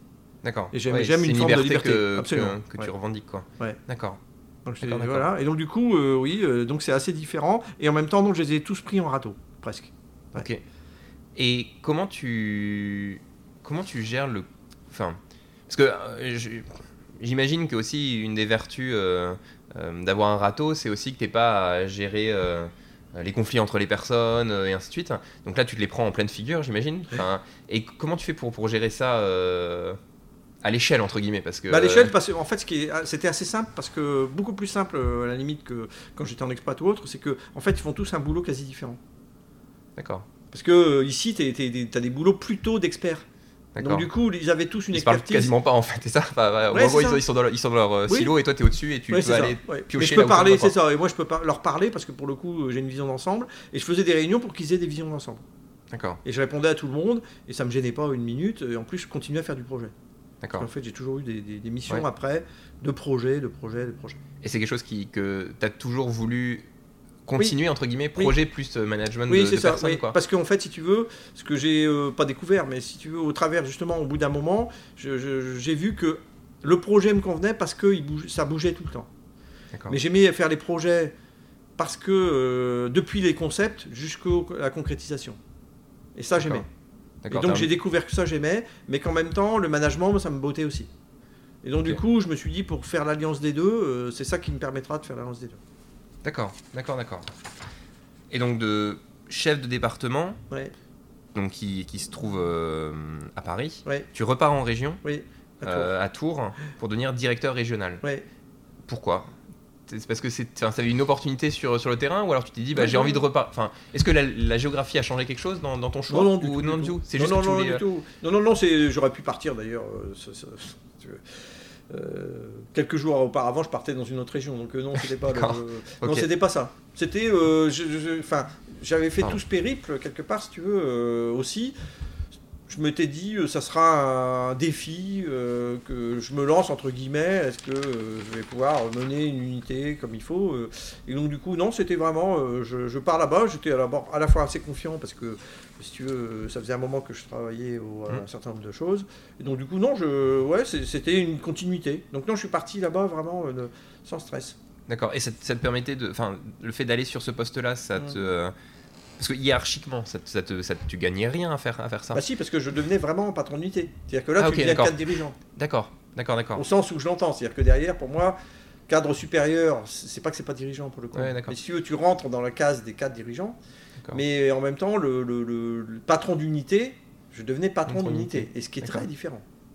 Bah, Est-ce que tu peux un peu, un peu en parler? Oui, c'est ça, oui. Non, c'est très différent parce qu'en fait, si tu veux, quand tu es, quand es, euh, ici et que tu es cadre supérieur, c'est pas, ça enlève rien au cadre supérieur Mhm. parce que c'est pas le niveau qui- dont je Mhm, parle, hein, c'est autre chose. C'est un autre type de travail. Quoi. c'est notre travail. En fait, tu as toujours un patron d'unité qui est au-dessus de toi et qui, euh, qui va te dire euh, tiens, dans tel cas, moi j'aurais- je ferais plutôt comme ci ou comme ça. Et donc, tu peux aider à la décision, voire tu peux prendre des décisions euh, et tu peux influer sur des grandes décisions, peut-être. Et, mais quand tu es patron d'unité que tu es en région, tu peux, tu vas pas appeler ton chef, C'est toi le boss en fait. c'est toi le boss. Et donc, c'est très différent. Parce que tu es avec une équipe de direction qui- que tu vas devoir mobiliser. Parce que c'est eux qui vont faire, là, pour le coup, ce, ce que je, ce dont je parlais, les cordanneux, là, pour le coup, es- t'es obligé, ouais, parce que là tu peux pas Parce que là, tu peux comme plus. ça. ah enfin, bah ouais. c'est trop gros quoi. Oui, c'est Ça, ça. Non, puis même, euh, oui, c'est ça. Au-delà de la grosseur, parce qu'à la limite, j'aurais peut-être pu les prendre en râteau, mais non, c'est au-delà de ça, c'est la diversité de ce qu'il y a à faire, la complexité de ce qu'il y a à faire, Mm. T'impose d'avoir des gens avec toi pour t'aider. Donc, du coup, tu vas devoir travailler autrement, puisque tu vas devoir faire faire, mobiliser, et puis surtout, quand tu auras des problèmes, il va falloir que tu les règles euh, toi-même, sans, euh, sans appeler ton chef, qui d'ailleurs, si tu l'appelais, euh, te dirait sûrement, euh, bah, vas-y, trouve la solution. Et c'est là où tu reprends des, des études Parce que j'ai vu que tu t'avais passé un, un MBTI. Ouais, IST, MBTI, ouais. Et euh, après, à cette, à cette époque-là, c'était pas lié en fait? Ouais, non, non, ça n'a rien à voir. Non, c'est autre chose. Ah, ok, ok, je pensais que. euh, Non, aucune, aucun lien. Aucun lien D'accord. Ok, d'accord. Ok, ok. Non, non, c'est euh, simplement, c'était, euh, je continuais ma, euh, quelque part, si tu veux, moi, ce qui m'intéressait, c'était, c'est pour ça que j'étais parti de la technique, c'était aussi, j'avais fait un peu le tour de la technique, mais surtout, je m'intéressais aux gens. Et moi, ce qui m'intéressait, c'est le management, mais et puis connaître les gens.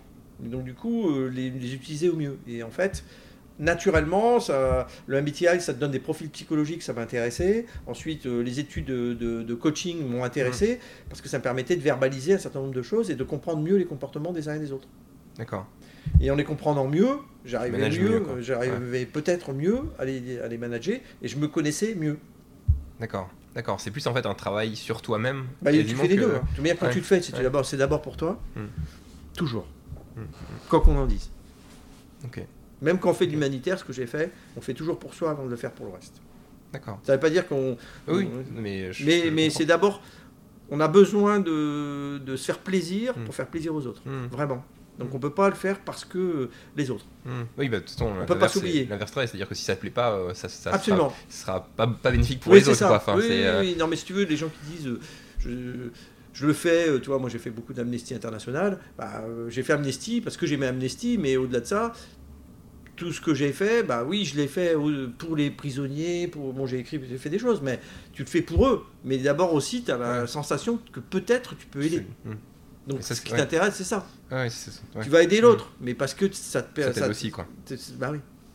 Ok. Et donc, tu deviens donc euh, patron d'unité. Ouais. Tu fais ça pendant trois ans. Ouais. Euh, donc, là, tu es vraiment donc, confronté à, à- au manager de manager, entre guillemets. Et, et là, tu enfin, tu t'organises comment tu, euh, tu te dis, bah, j'ai une, euh, j'ai une organisation assez stricte dans le sens où euh, je fais confiance à mes managers euh, première ou deuxième ligne, et dans ce cas-là, bah, je, je- parle qu'à eux, entre guillemets, et après à eux de s'organiser, ou alors tu essayes de voir tout le monde tu, euh, Non, je vois tout le monde. C'est toujours donc- comme ça. D'accord. J'ai toujours tout, enfin, dans toutes les unités, je connaissais tout le monde, tous, par leur nom, leur prénom. Je savais euh, s'ils étaient mariés, pas mariés, s'ils avaient des enfants malades. Je savais tout sur tous. D'accord. Et c'était pas de la flagornerie, c'est simplement Ouais. j'avais besoin de comprendre ce qu'ils étaient, où ils en étaient. Ok. Et ça, c'est un vrai travail pour le coup. Enfin, à ce niveau-là, parce Oui, que c'est pas euh, 10 C'est personnes, ça. quoi. Enfin, c'est ça. euh, Oui, mais, mais comme j'avais déjà fait à 300 ouais, personnes, non, tu veux, après. t'as euh, été, t'as été voilà. formé, ouais. Ouais.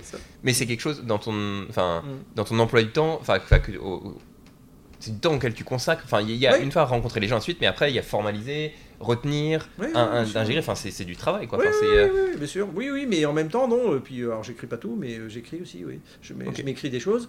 Mais euh, oui, c'est un vrai investissement.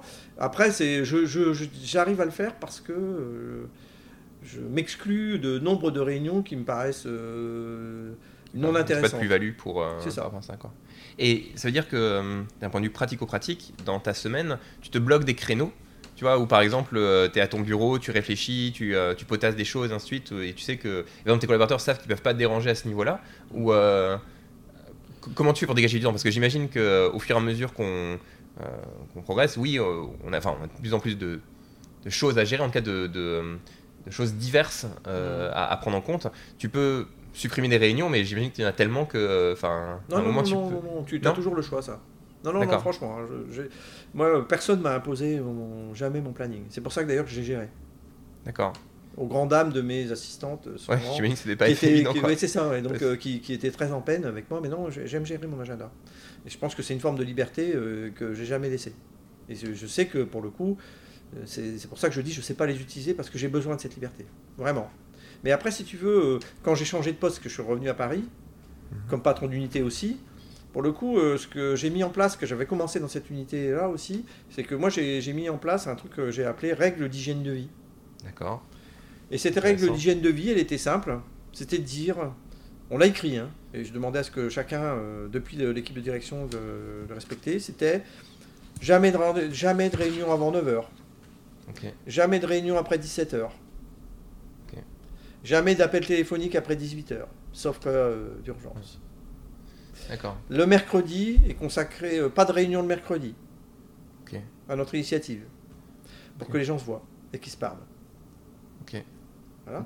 Et donc c'est ce que j'appelle les règles d'hygiène de vie. Et ça, je l'ai imposé.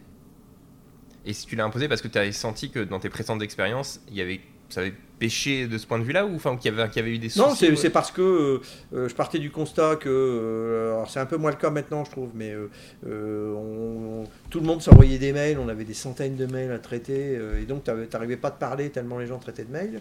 Et en fait, euh, tu ne décidais rien parce que tu faisais du mail. Et en fait, non, euh, l'idée c'était de dire, euh, un peu comme en méthode agile, euh, bah, quand on se parle, on n'a pas besoin de s'écrire, et donc du coup, on résout les problèmes plus facilement des problèmes à plusieurs que quand on est tout seul. Voilà. Et donc, ça, c'est des postulats assez simples, mais toujours est-il qu'il faut encore, encore Ouais. les faire. Ah, il faut que le management euh, montre aussi. Enfin, ça, Ouais. ça, c'est important que si tu le. Absolument. Et donc, si tu veux, il y a un des principes aussi qui est important euh, dans le management, c'est que l'être humain est un instinct grégaire. Mhm. C'est comme ça. Il aime pas le changement. Non, alors d'abord, il n'aime pas changement, mais au-delà de ça, si tu veux, grégaire, ça veut dire qu'en fait, il reproduit souvent ce qu'on lui met en regard. Donc, généralement, quand le manager est mou, l'équipe est molle. Quand le manager est triste, l'équipe est triste. Quand le manager est dynamique, l'équipe est dynamique. Il ne faut pas m'expliquer. Ça, m'est arrivé quelquefois, mais je n'ai jamais vécu ça. Et en plus, c'est impossible. C'est que quand un manager te dit que son équipe est des et que de toute manière il sortira jamais rien, ça veut dire qu'il les a jamais écoutés, qu'il n'a pas, il leur a jamais demandé individuellement ce qu'ils aimaient faire, comment ils aimaient le faire, et que peut-être il pourrait en sortir quelque chose. Voilà. Le moyen le plus simple, c'est de dire je sors pas de résultat parce que mon équipe est con. Ouais. Bah là, tu mets zéro. C'est pas mon problème, quoi. entre C'est ça, c'est ça. Donc, mais après, bah oui, j'ai édicté des règles. Et il y en a qui pensaient, notamment que j'étais directeur de- d'unité la première fois à Tours, que je rigolais quand je disais ça. Et en fait, non. Quand ils n'ont pas atteint les résultats, eh ben, j'ai reproduit ce que j'avais subi moi-même. Ouais, je les ai mis à zéro. prime, quoi. Alors ça, ça, ça a été un... c'est un électrochoc, quoi. Ouais, c'est ça. Ils ont compris que je rigolais pas. Ok. Et moi, je leur demandais de se consacrer aux, aux gens et pas... Pas autre chose, quoi. Parce que leur. C'est ça. Et donc, moi, non, j'avais pas, j'ai jamais été surbooké de. Ok. Mais parce que tu continues à avoir un rythme de, tra- enfin, un rythme de travail Aussi. euh, Ce qui est important, vrai. quoi. Ce qui est vrai. Et comment est-ce que tu arrives à, à, à allier euh, vie, vie pro, vie perso Parce que, euh, et, tu vois, euh, quand tu arrives à, par exemple, à, si tu travailles pendant jusqu'à 22h le soir, quand tu arrives à dormir, par exemple, enfin, ça- Non, ça- mais moi, ça je dors peu. D'accord. Non, mais si tu veux, c'est génétique et ça, tu peux rien. C'est-à-dire qu'il y en a Ouais, qui vont se forcer euh, pendant, euh, pendant quelques jours à dormir peu et après ils vont mettre 15 jours à Ah s'en ouais, ce qui n'est pas le but, quoi. Oui, c'est ça. Avec moi, si tu veux, je dors parce que j'ai besoin de dormir. Avant, j'avais même des jours, je pouvais faire des jours sans dormir. Maintenant, je le fais plus parce que si tu veux, ça me, je- j'y arrive plus. Ouais. Mais si tu veux, non, je fais ce que mon corps me demande. Du coup, voilà. Donc, euh, oui, euh, je me couche pas très tard. Donc, moi, entre 22h et 23h, souvent, je suis couché. Ouais. Et c'est vrai, oui, entre 3h et 4h du matin, je suis levé. Ok. D'accord. moi, entre C'est 3h ton et rythme, 4h quoi. du matin, je vais pas envoyer de mail, euh, je vais écrire, euh, je vais faire des trucs pour moi, euh, je vais faire de la musique. Ok. D'accord, le miracle morning, quoi. C'est ça. Donc du coup, j'arrive. Par contre, quand j'arrive au boulot, 99 fois sur 100, oui, euh, je suis comme d'autres, hein, parce que François Reynaud est un peu comme moi. Donc du coup, quand tu arrives au boulot, tu as déjà traité la moitié de ta journée. Parce que j'ai lu les dossiers, euh, ce qui était important, je l'ai mis, ce qui n'était pas important, je l'ai viré. euh, voilà. Mmh. Et tu sais ce que tu vas faire dans la je journée. sais, je, sais ce que je vais faire dans la journée. Et généralement, dans les deux premières heures, j'ai fait ma journée. Parce que tu. Ouais, en même temps, si tu Bah, parce la journée que à je 3h vais du matin. passer, c'est- voilà, et puis parce que je vais aller voir les gens qui me semblent intéressants, qui Jean-Philippe Combe, qui Mm. François Reynaud, euh, qui Lionel Jécry, enfin je te cite des. Mmh, euh, bien sûr, oui, oui. C'est des exemples, c'est Ouais. simplement pour te dire, ouais, je vais aller voir les gens importants, Ouais. qui me semblent importants par rapport À à ta ce, mission, que, quoi. euh, ce que j'ai besoin de traiter, et du coup, voilà. Et, et donc, mais, mais tu vois, il y a toujours un truc qui est en fil conducteur, c'est il y a toujours qu'est-ce que je fais et ma détermination. Et ton aération, finalement, personnelle, elle vient le matin où tu as du temps pour toi? Bah, la- L'aération, euh, oui, ou le week-end, euh, en dehors des pépins physiques, quand je prends une, euh, une gamelle ou autre, si tu veux, c'est je fais du vélo. D'accord. Moi, je vais faire du sport, c'est-à-dire que je vais faire quelques centaines de kilomètres, je vais faire 100 ou 200 bornes le week-end, et puis c'est tout, quoi, et, et ça me ventile la tête. quoi. Ok. Non, mais c'est intéressant de. Donc du coup, de toute manière, c'est pas parce que, alors je l'ai appris à mes dépenses, et il y a des moments, je travaillais tellement qu'à la fin, je faisais des trucs qui étaient sans queue ni tête. C'est-à-dire que des fois, je finissais euh, des, des dossiers que je pensais importants et je m'excrimais à les finir, à, je sais pas, à 2h ou 3h du mat. Et en même temps, des fois, ça, ce qui est sorti, euh, quand je relisais le lendemain matin, si veux, pas je trouvais que c'était pas terrible. Après, non, je l'ai encore fait. euh, je, je vais pas dire à qui je l'ai envoyé, mais à un grand patron, si tu veux. J'ai envoyé, j'ai fait un dossier et je lui ai envoyé à 3h du mat. Mais pour le coup, il était bien fait. Mais je, Mm. je- je m'étais dit, il faut que je lui envoie. Parce que demain matin, j'aimerais, il avait, besoin pour lire dans l'avion, justement, pour voir s'il y avait des remarques et m'appeler après, tu vois. Mmh. Mais, mais euh, j'évite. Tu vois, c'est des cas exceptionnels, parce que Mm. maintenant j'évite. C'est-à-dire que derrière, je me dis, euh, bah ça non. Et donc du coup, en général, comme je me suis donné le temps de voir des gens, d'écouter, euh, de partager, de provoquer des réunions, tout ça, bah du coup, ça, ça, ça va. Et puis du coup, surtout, et en même temps, ce qui a surtout changé, c'est que j'ai constitué mes équipes de direction euh, à l'époque, où, et c'est, et où quand je constitue des équipes projets, je, je, je vais constituer les gens avec des gens que je vais prendre pour ce qu'ils sont, et pas pour ce que je voudrais qu'ils soient. D'accord. C'est très différent. Mais ça, tu le ne peux le faire que quand tu connais les gens et donc finalement quand tu as un peu passé de temps avec. Enfin, c'est. euh, Bah je non, euh, alors un peu de temps, non, une heure ça me suffit. Ouais. D'accord. En une heure, tu sais. euh, Je sais à peu près quel profil il a, ouais. Et donc où est-ce qu'il pourrait euh, Ouais. performer par rapport, à ce, ouais, ce on l'a entendu. Ouais. Ok. Ok. Ok. Et donc, là, si on revient, donc maintenant tu es euh, directeur de, le- de la transformation. Mm. Euh, tu fais ça depuis, depuis trois ans. Ouais, c'est ça, ouais. Comment dire? Quand tu es, devenu directeur d'unité, entre guillemets, Mm. enfin, tu avais un peu atteint ton but, enfin, quand, tu as en tout cas un but que tu t'étais fixé. Ouais. Euh, Qu'est-ce qui te pousse après à, à progresser, à aller de l'avant? Enfin, tu- enfin, c'est juste, euh, enfin, c'est juste entre guillemets, c'est euh, c'est la volonté de, euh, bah, de transformer euh, cette entreprise. C'est Oui, euh, bah, si tu veux, il y a. Oui, d'abord, il y a un attachement euh, viscéral à EDF. ouais, parce qu'elle t'a permis de grandir et de. C'est ça, donc j'ai fait bon, 18 ou 19 postes, enfin je, je sais plus, mais enfin un grand nombre de postes. J'ai pu grandir, mais parce que j'ai. Enfin, à la fois elle m'a donné l'opportunité, et à la fois je lui ai rendu. Enfin, je veux dire. mmh, euh, bien sûr, ouais, t'as- c'est- ça s'est pas beaucoup- fait, ça s'est pas beaucoup, fait tout beaucoup seul. de sueur, quoi. Oui, bah celui-là, en tout cas, il y a eu euh, de l'engagement. Ouais. Donc du coup, euh, mais ça a toujours été de l'engagement que volontaire, tu comprends C'est pour ça que je disais tout à l'heure, c'est fondamental, quoi. Moi, sur 44 ou 45 ans de- d'entreprise, euh, je- je- j'ai dû avoir 2-3 ans où vraiment c'était difficile à cause de personnes particulières, mais je veux dire, j'ai toujours fait euh, vraiment ce que je voulais. Et donc non, j'ai fait ce que je voulais, et en même temps, à un moment, j'ai dit, euh, euh, ce qui me, ce qui m'intéresserait, c'est plutôt de faire telle ou telle chose. Et donc du coup, euh, j'avais fait beaucoup de management, j'avais fait deux fois patron d'unité, en tout presque une petite dizaine d'années de patron d'unité.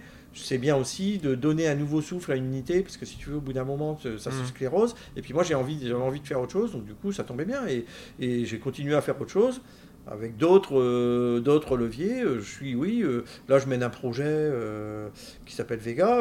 Ok. Donc je fais une forme de management, de projet, mais personne ne m'est rattaché. Mmh, D'accord. Mais ce qui me gêne pas une seconde. D'accord.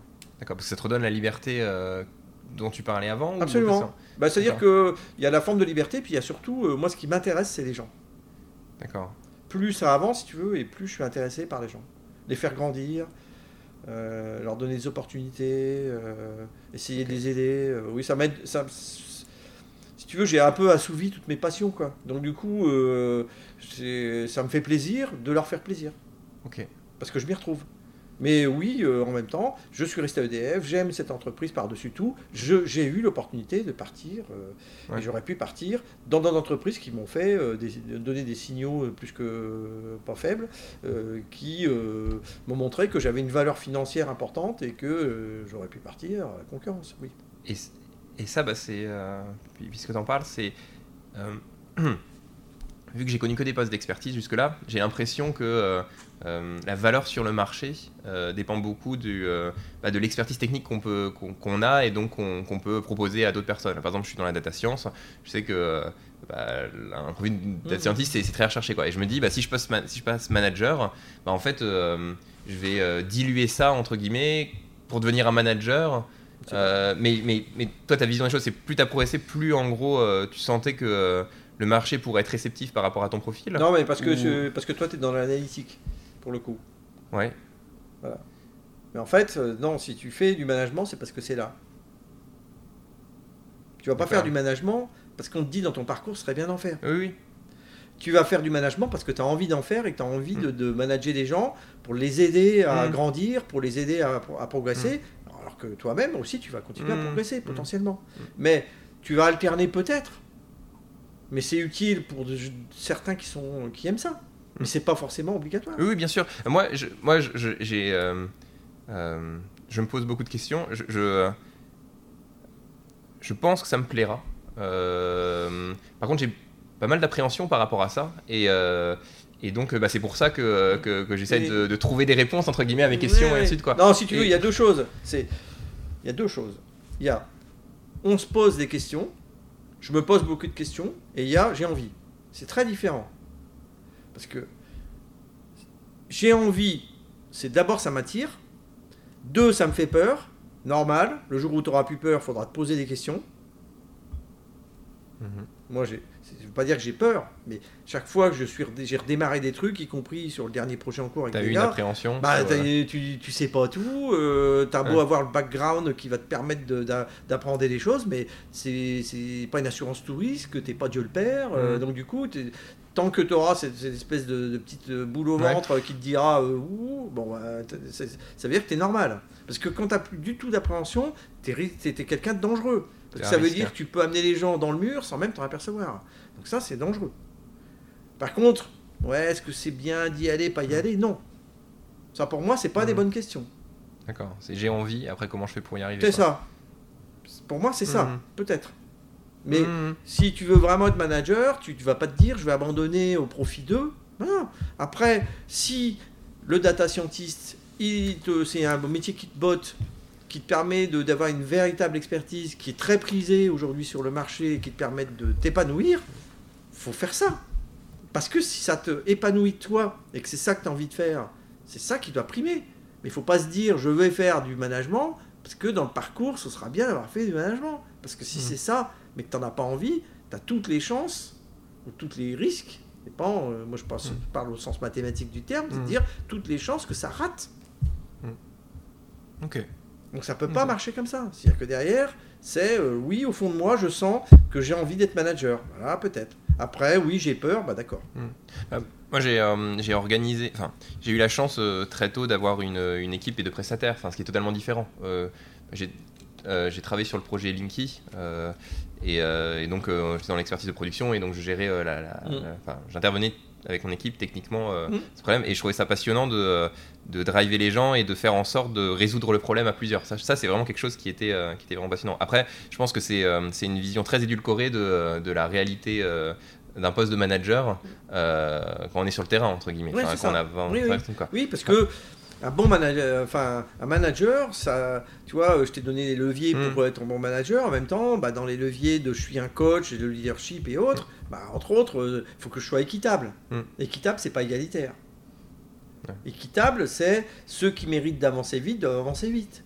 Ceux qui euh, avancent moyennement, faut les renforcer parce que tu auras besoin de gens qui, qui bétonnent ton système et qui fassent en sorte que ça continue à fonctionner. Tu auras toujours 10% qui euh, vont te prendre euh, la moitié de ton énergie. Ok. Et ça, faut se le dire. Et tant que Mm. tu l'as pas vécu, tu sais pas. Parce qu'au départ, quand tu es manager, la plupart du temps, tu vas essayer de passer 80% de ton temps pour faire basculer quelqu'un qui bosse pas bien vers quelqu'un qui bosse bien. Et c'est pas ça l'objectif. Bah non, parce que euh, euh, c'est celui qui bosse très bien de continuer à le faire avancer, celui qui bosse moyennement de le motiver, et celui qui euh, potentiellement bosse pas bien, de trouver les leviers pour le faire bosser bien, mais sans que ça te prenne toute ton énergie. D'accord. Et ça, tu le sais en fait parce que tu fais tes entretiens avec ces personnes et parce Bah que tu les côtoies au jour le jour et ainsi de suite. C'est ça, bah ouais. Ok.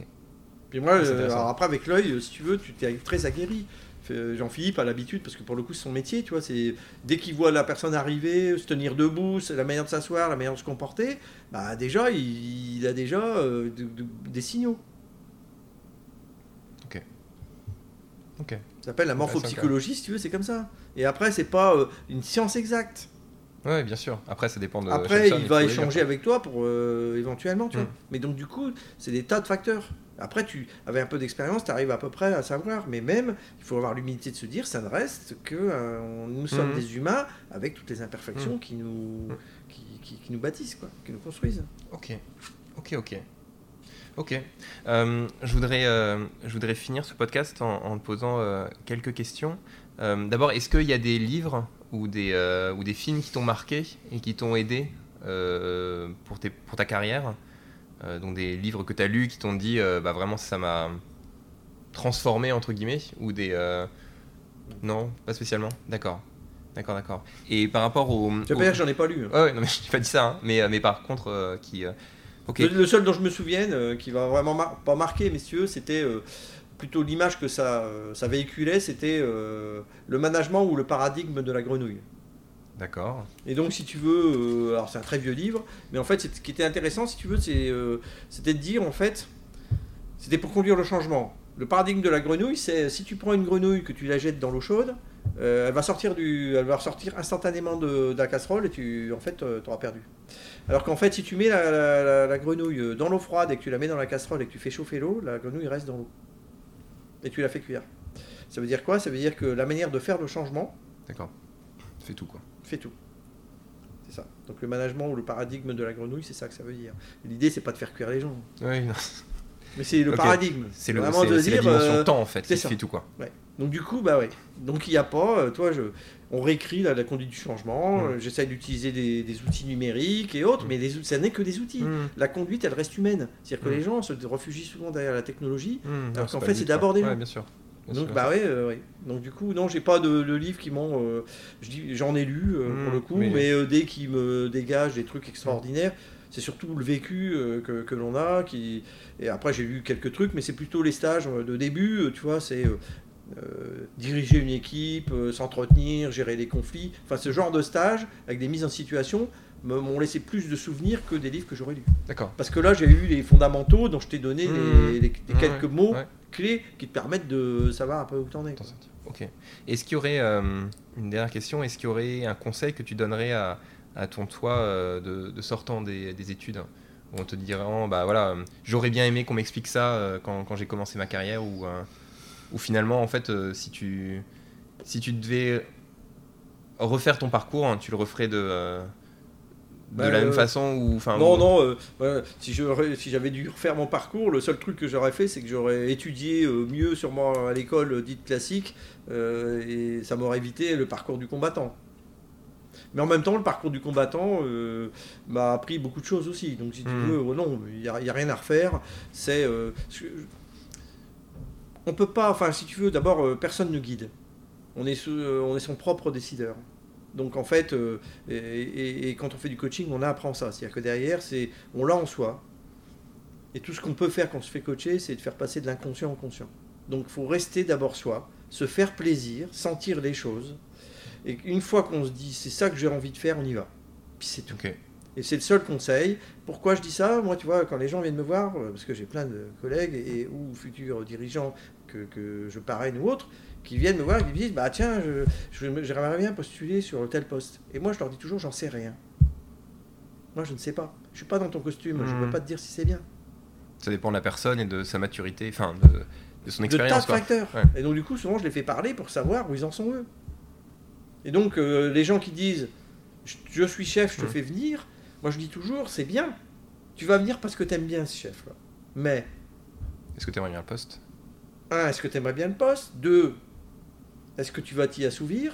Trois, est-ce que tu vas te faire plaisir? Et quatre, surtout, le, celui qui te prend, si ça tombe, il est à la fin de son mandat, tu viens pour lui, Mhm. ça te plaît moyennement, il part, toi tu restes. Ouais, tu pourras pas euh, indéfiniment te. Enfin, caler ton, ton emploi du temps avec son emploi Non, du temps. quoi. après, ce que je dis n'est pas toujours vrai. Oui, C'est oui, que bien sûr. je suis, quand je suis arrivé chef de cabinet, je suis arrivé en même temps que à l'époque le patron, parce qu'en fait, tu as une, pas une fusion, mais tu as Mm. une espèce de collusion. Et donc, du coup, oui, là, c'est un vrai Mm. sens, parce que on est arrivé ensemble, on est reparti ensemble. Mm. Un peu, tu vois, enfin, je veux dire. Et donc là, c'est un vrai sens. Mais par contre, quand les gens me disent oui, hein, bidule, j'aime bien bidule, bah ok. Et moi, j'ai rien à dire. Si tu as envie d'y aller, vas-y. Mais non, toi, t'enlèves ça. C'est quoi Aujourd'hui, t'en es où?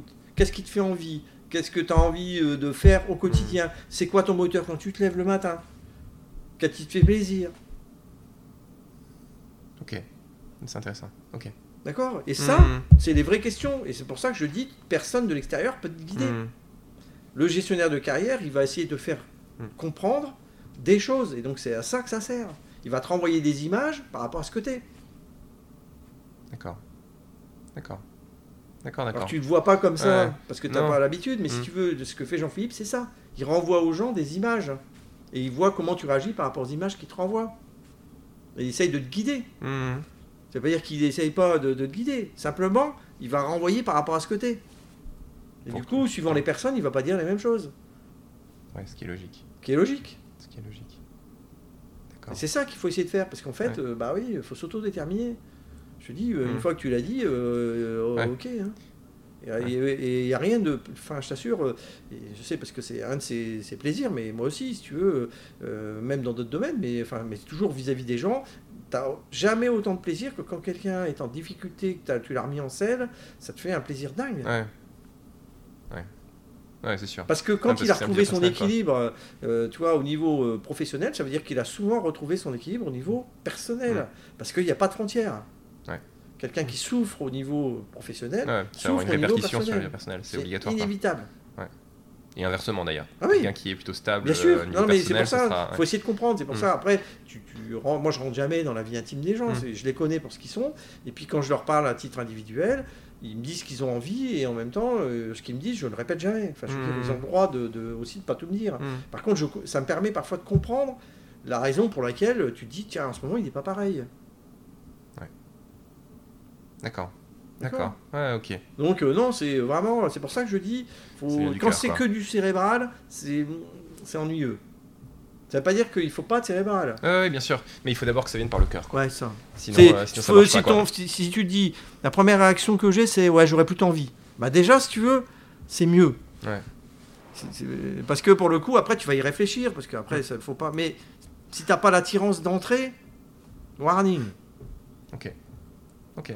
Après, Ok, ça veut pas dire que ça peut pas le faire. Bien hein. sûr. Non, non, mais, euh, mais c'est intéressant euh, d'avoir ton point de vue sur, euh, bah, sur le futur, entre guillemets, et sur Ah oui, le manager. tu sais, quand je reçois des gens que je recrute, alors maintenant je, je recrute plus, mais si tu veux, ou je vois des gens, mais pour d'autres raisons, Mm. que- qui pourraient être recrutés, mais c'est ça que j'essaye de creu- creuser pour Mm. eux. Parce que imagine, tu les mets dans un poste qui ne Ouais. correspond pas du tout à ce qu'ils sont. Ouais, c'est dur. c'est dur. C'est dur. C'est Tu dur vois, pour toi, c'est dur dire, c'est ça, ils vont dire, ouais, je suis passé de 13 en 15, ouais, Ouais. année- enfin, je suis super Ouais. content, je suis champion du monde. Puis euh, une fois que tu as dit ça, souvent je dis, moi, le GF ou le NR, il fait plaisir 5 minutes, au Mm. moment où tu lui dis. Puis après, 5 minutes après, il pense que, au suivant. Mm. Quand est-ce que j'aurai le GF suivant? Mais non, mais c'est humain, si tu veux. Tout le Mmh, monde a sûr. envie de, normal, euh, de gagner quoi. plus. Et de, ouais. Après, tout le monde n'a pas forcément envie d'avoir plus de responsabilités. Mais avoir plus, gagner plus, oui, C'est- ouais. humain. Mm. Si tu veux, pour le coup, personne va te dire j'ai envie de gagner moins. Impossible. Par contre, il faut trouver des personnes Ouais. qui, qui feront le, enfin, Oui, s'épanouiront dans son C'est travail. ça. quoi. Et donc, euh, si- si- je sais pas si tu as déjà étudié les- la pyramide de Maslow. Ouais, bah, Bon, euh, Donc, tu as l'alimentaire, ouais, Ouais. c'est ça. Donc, Ouais. je mange, je me nourris, euh, et puis j'habite. Puis après, je remonte. Et puis, Mm. quand tu es en haut, en fait, quand tu fais plaisir, ce que j'essaye de voir, c'est si, par rapport à la pyramide de Maslow, il est en haut. Ou il est en train de gravir, ou il, il est en train de s'extraire vers le haut. Est-ce que son poste va lui permettre de monter, quoi? Ouais. Oui, parce que s'il monte, t'es gagnant, quoi. C'est ça. Parce qu'il va tout donner Pour lui. pour, pour lui. ouais, Ouais. c'est ça. Ouais. Et tu n'auras pas besoin de le forcer, il va le faire. Donc tout, tout se joue finalement sur le bon recrutement que tu vas faire par Absolument. rapport à tes équipes, quoi. Et le recrutement de la personne, et le- si c'est une équipe, comment il va s'insérer dans l'équipe. Ouais, parce que c'est encore des individualités, il faut après qu'elles se fondent dans une, dans une masse, quoi. C'est ça. Pour que les gens arrivent à Et donc des quoi. fois, un type super brillant, ou une, quand je dis un type, ça peut être une Mm. femme, Oui, super brillante, bah, bah, si c'est trop, si tu, elle est très exubérante, tu vas, ça, si ça tombe dans ton équipe, ça te casse ton équipe. D'accord. Donc tu fais toujours attention en fait à ce que tu as déjà en Ouais. termes d'équipe Bah, tu, tu versus connais. ce que je vais faire rentrer Ouais, en fait. c'est ça. ouais. Parce qu'il faut que ça soit un plus. Est-ce que dans ce cas-là, tu, tu fais faire des immersions euh, Non, à la non, personne non, Non, non, c'est toi, tu connais les gens et donc dans ce cas-là, euh, Bah, tu avec sais le que ça maintenant, pas. on a plus de. Alors, si tu veux, avec l'âge, on arrive à. Et Ouais. puis l'habitude, on arrive à un peu mieux cerner, même si on peut encore se tromper. D'accord, d'accord, d'accord, d'accord. C'est intéressant de euh, de voir l'importance que tu mets en fait euh, Ouais. non seulement l'individu mais aussi comment il va s'intégrer dans, l'équipe quoi. Quand je fais des équipes projet, là, tu vois, j'ai- changé l'équipe projet, et même quand j'étais arrivé dans- à, grand, enfin, à l'époque à Tours, j'ai changé l'équipe de direction, non pas parce qu'ils ne savaient pas travailler, mais par contre, l'harmonie d'équipe, ça allait pas. J'ai fait venir des gens, non pas parce qu'ils étaient plus forts, j'ai fait venir des gens qui étaient com- compatibles. À la fois brillants et Et compatibles. Et tu gardais les VIP dont tu as dont tu m'as parlé au fur et à Absolument. mesure. Bah, les VIP, après, euh, bah, quand je suis arrivé à Grand Centre, j'en avais pas. Mais Oui, non, mais, mais tu l'as constitué, enfin, t'as pas, Absolument. t'as pas bougé euh, toute l'équipe d'un coup, j'imagine, quand t'es arrivé, quoi. C'était Absolument. au fur et à mesure, t'as construit ton, ton Absolument. premier cercle, Ouais, et après, ça. tu l'as, tu construit au fur et à Absolument. mesure, quoi. Absolument. Donc en synthèse sur euh, que faut-il faire pour être euh, un bon manager, euh, finalement euh, ce qu'il faut retenir c'est euh, euh, bah, bah, d'abord être un bon manager ça dépend surtout et avant tout de soi. Mhm. Euh, il faut euh, avoir un peu de technique mais d'abord euh, c'est, c'est, il faut s'adapter par rapport à l'équipe. D'accord. Il faut bien les, aider les gens pour faire en sorte de les faire grandir. D'accord. Et, et pour avoir une belle harmonie, il faut à la fois bah, regarder comment les gens se comportent et aussi, je pense qu'il est important d'avoir un bel équilibre entre les femmes et les hommes qui composent les équipes. D'accord. Euh, parce que cet équilibre aussi, euh, euh, à la fois dans une équipe opérationnelle et à la fois dans des équipes de direction,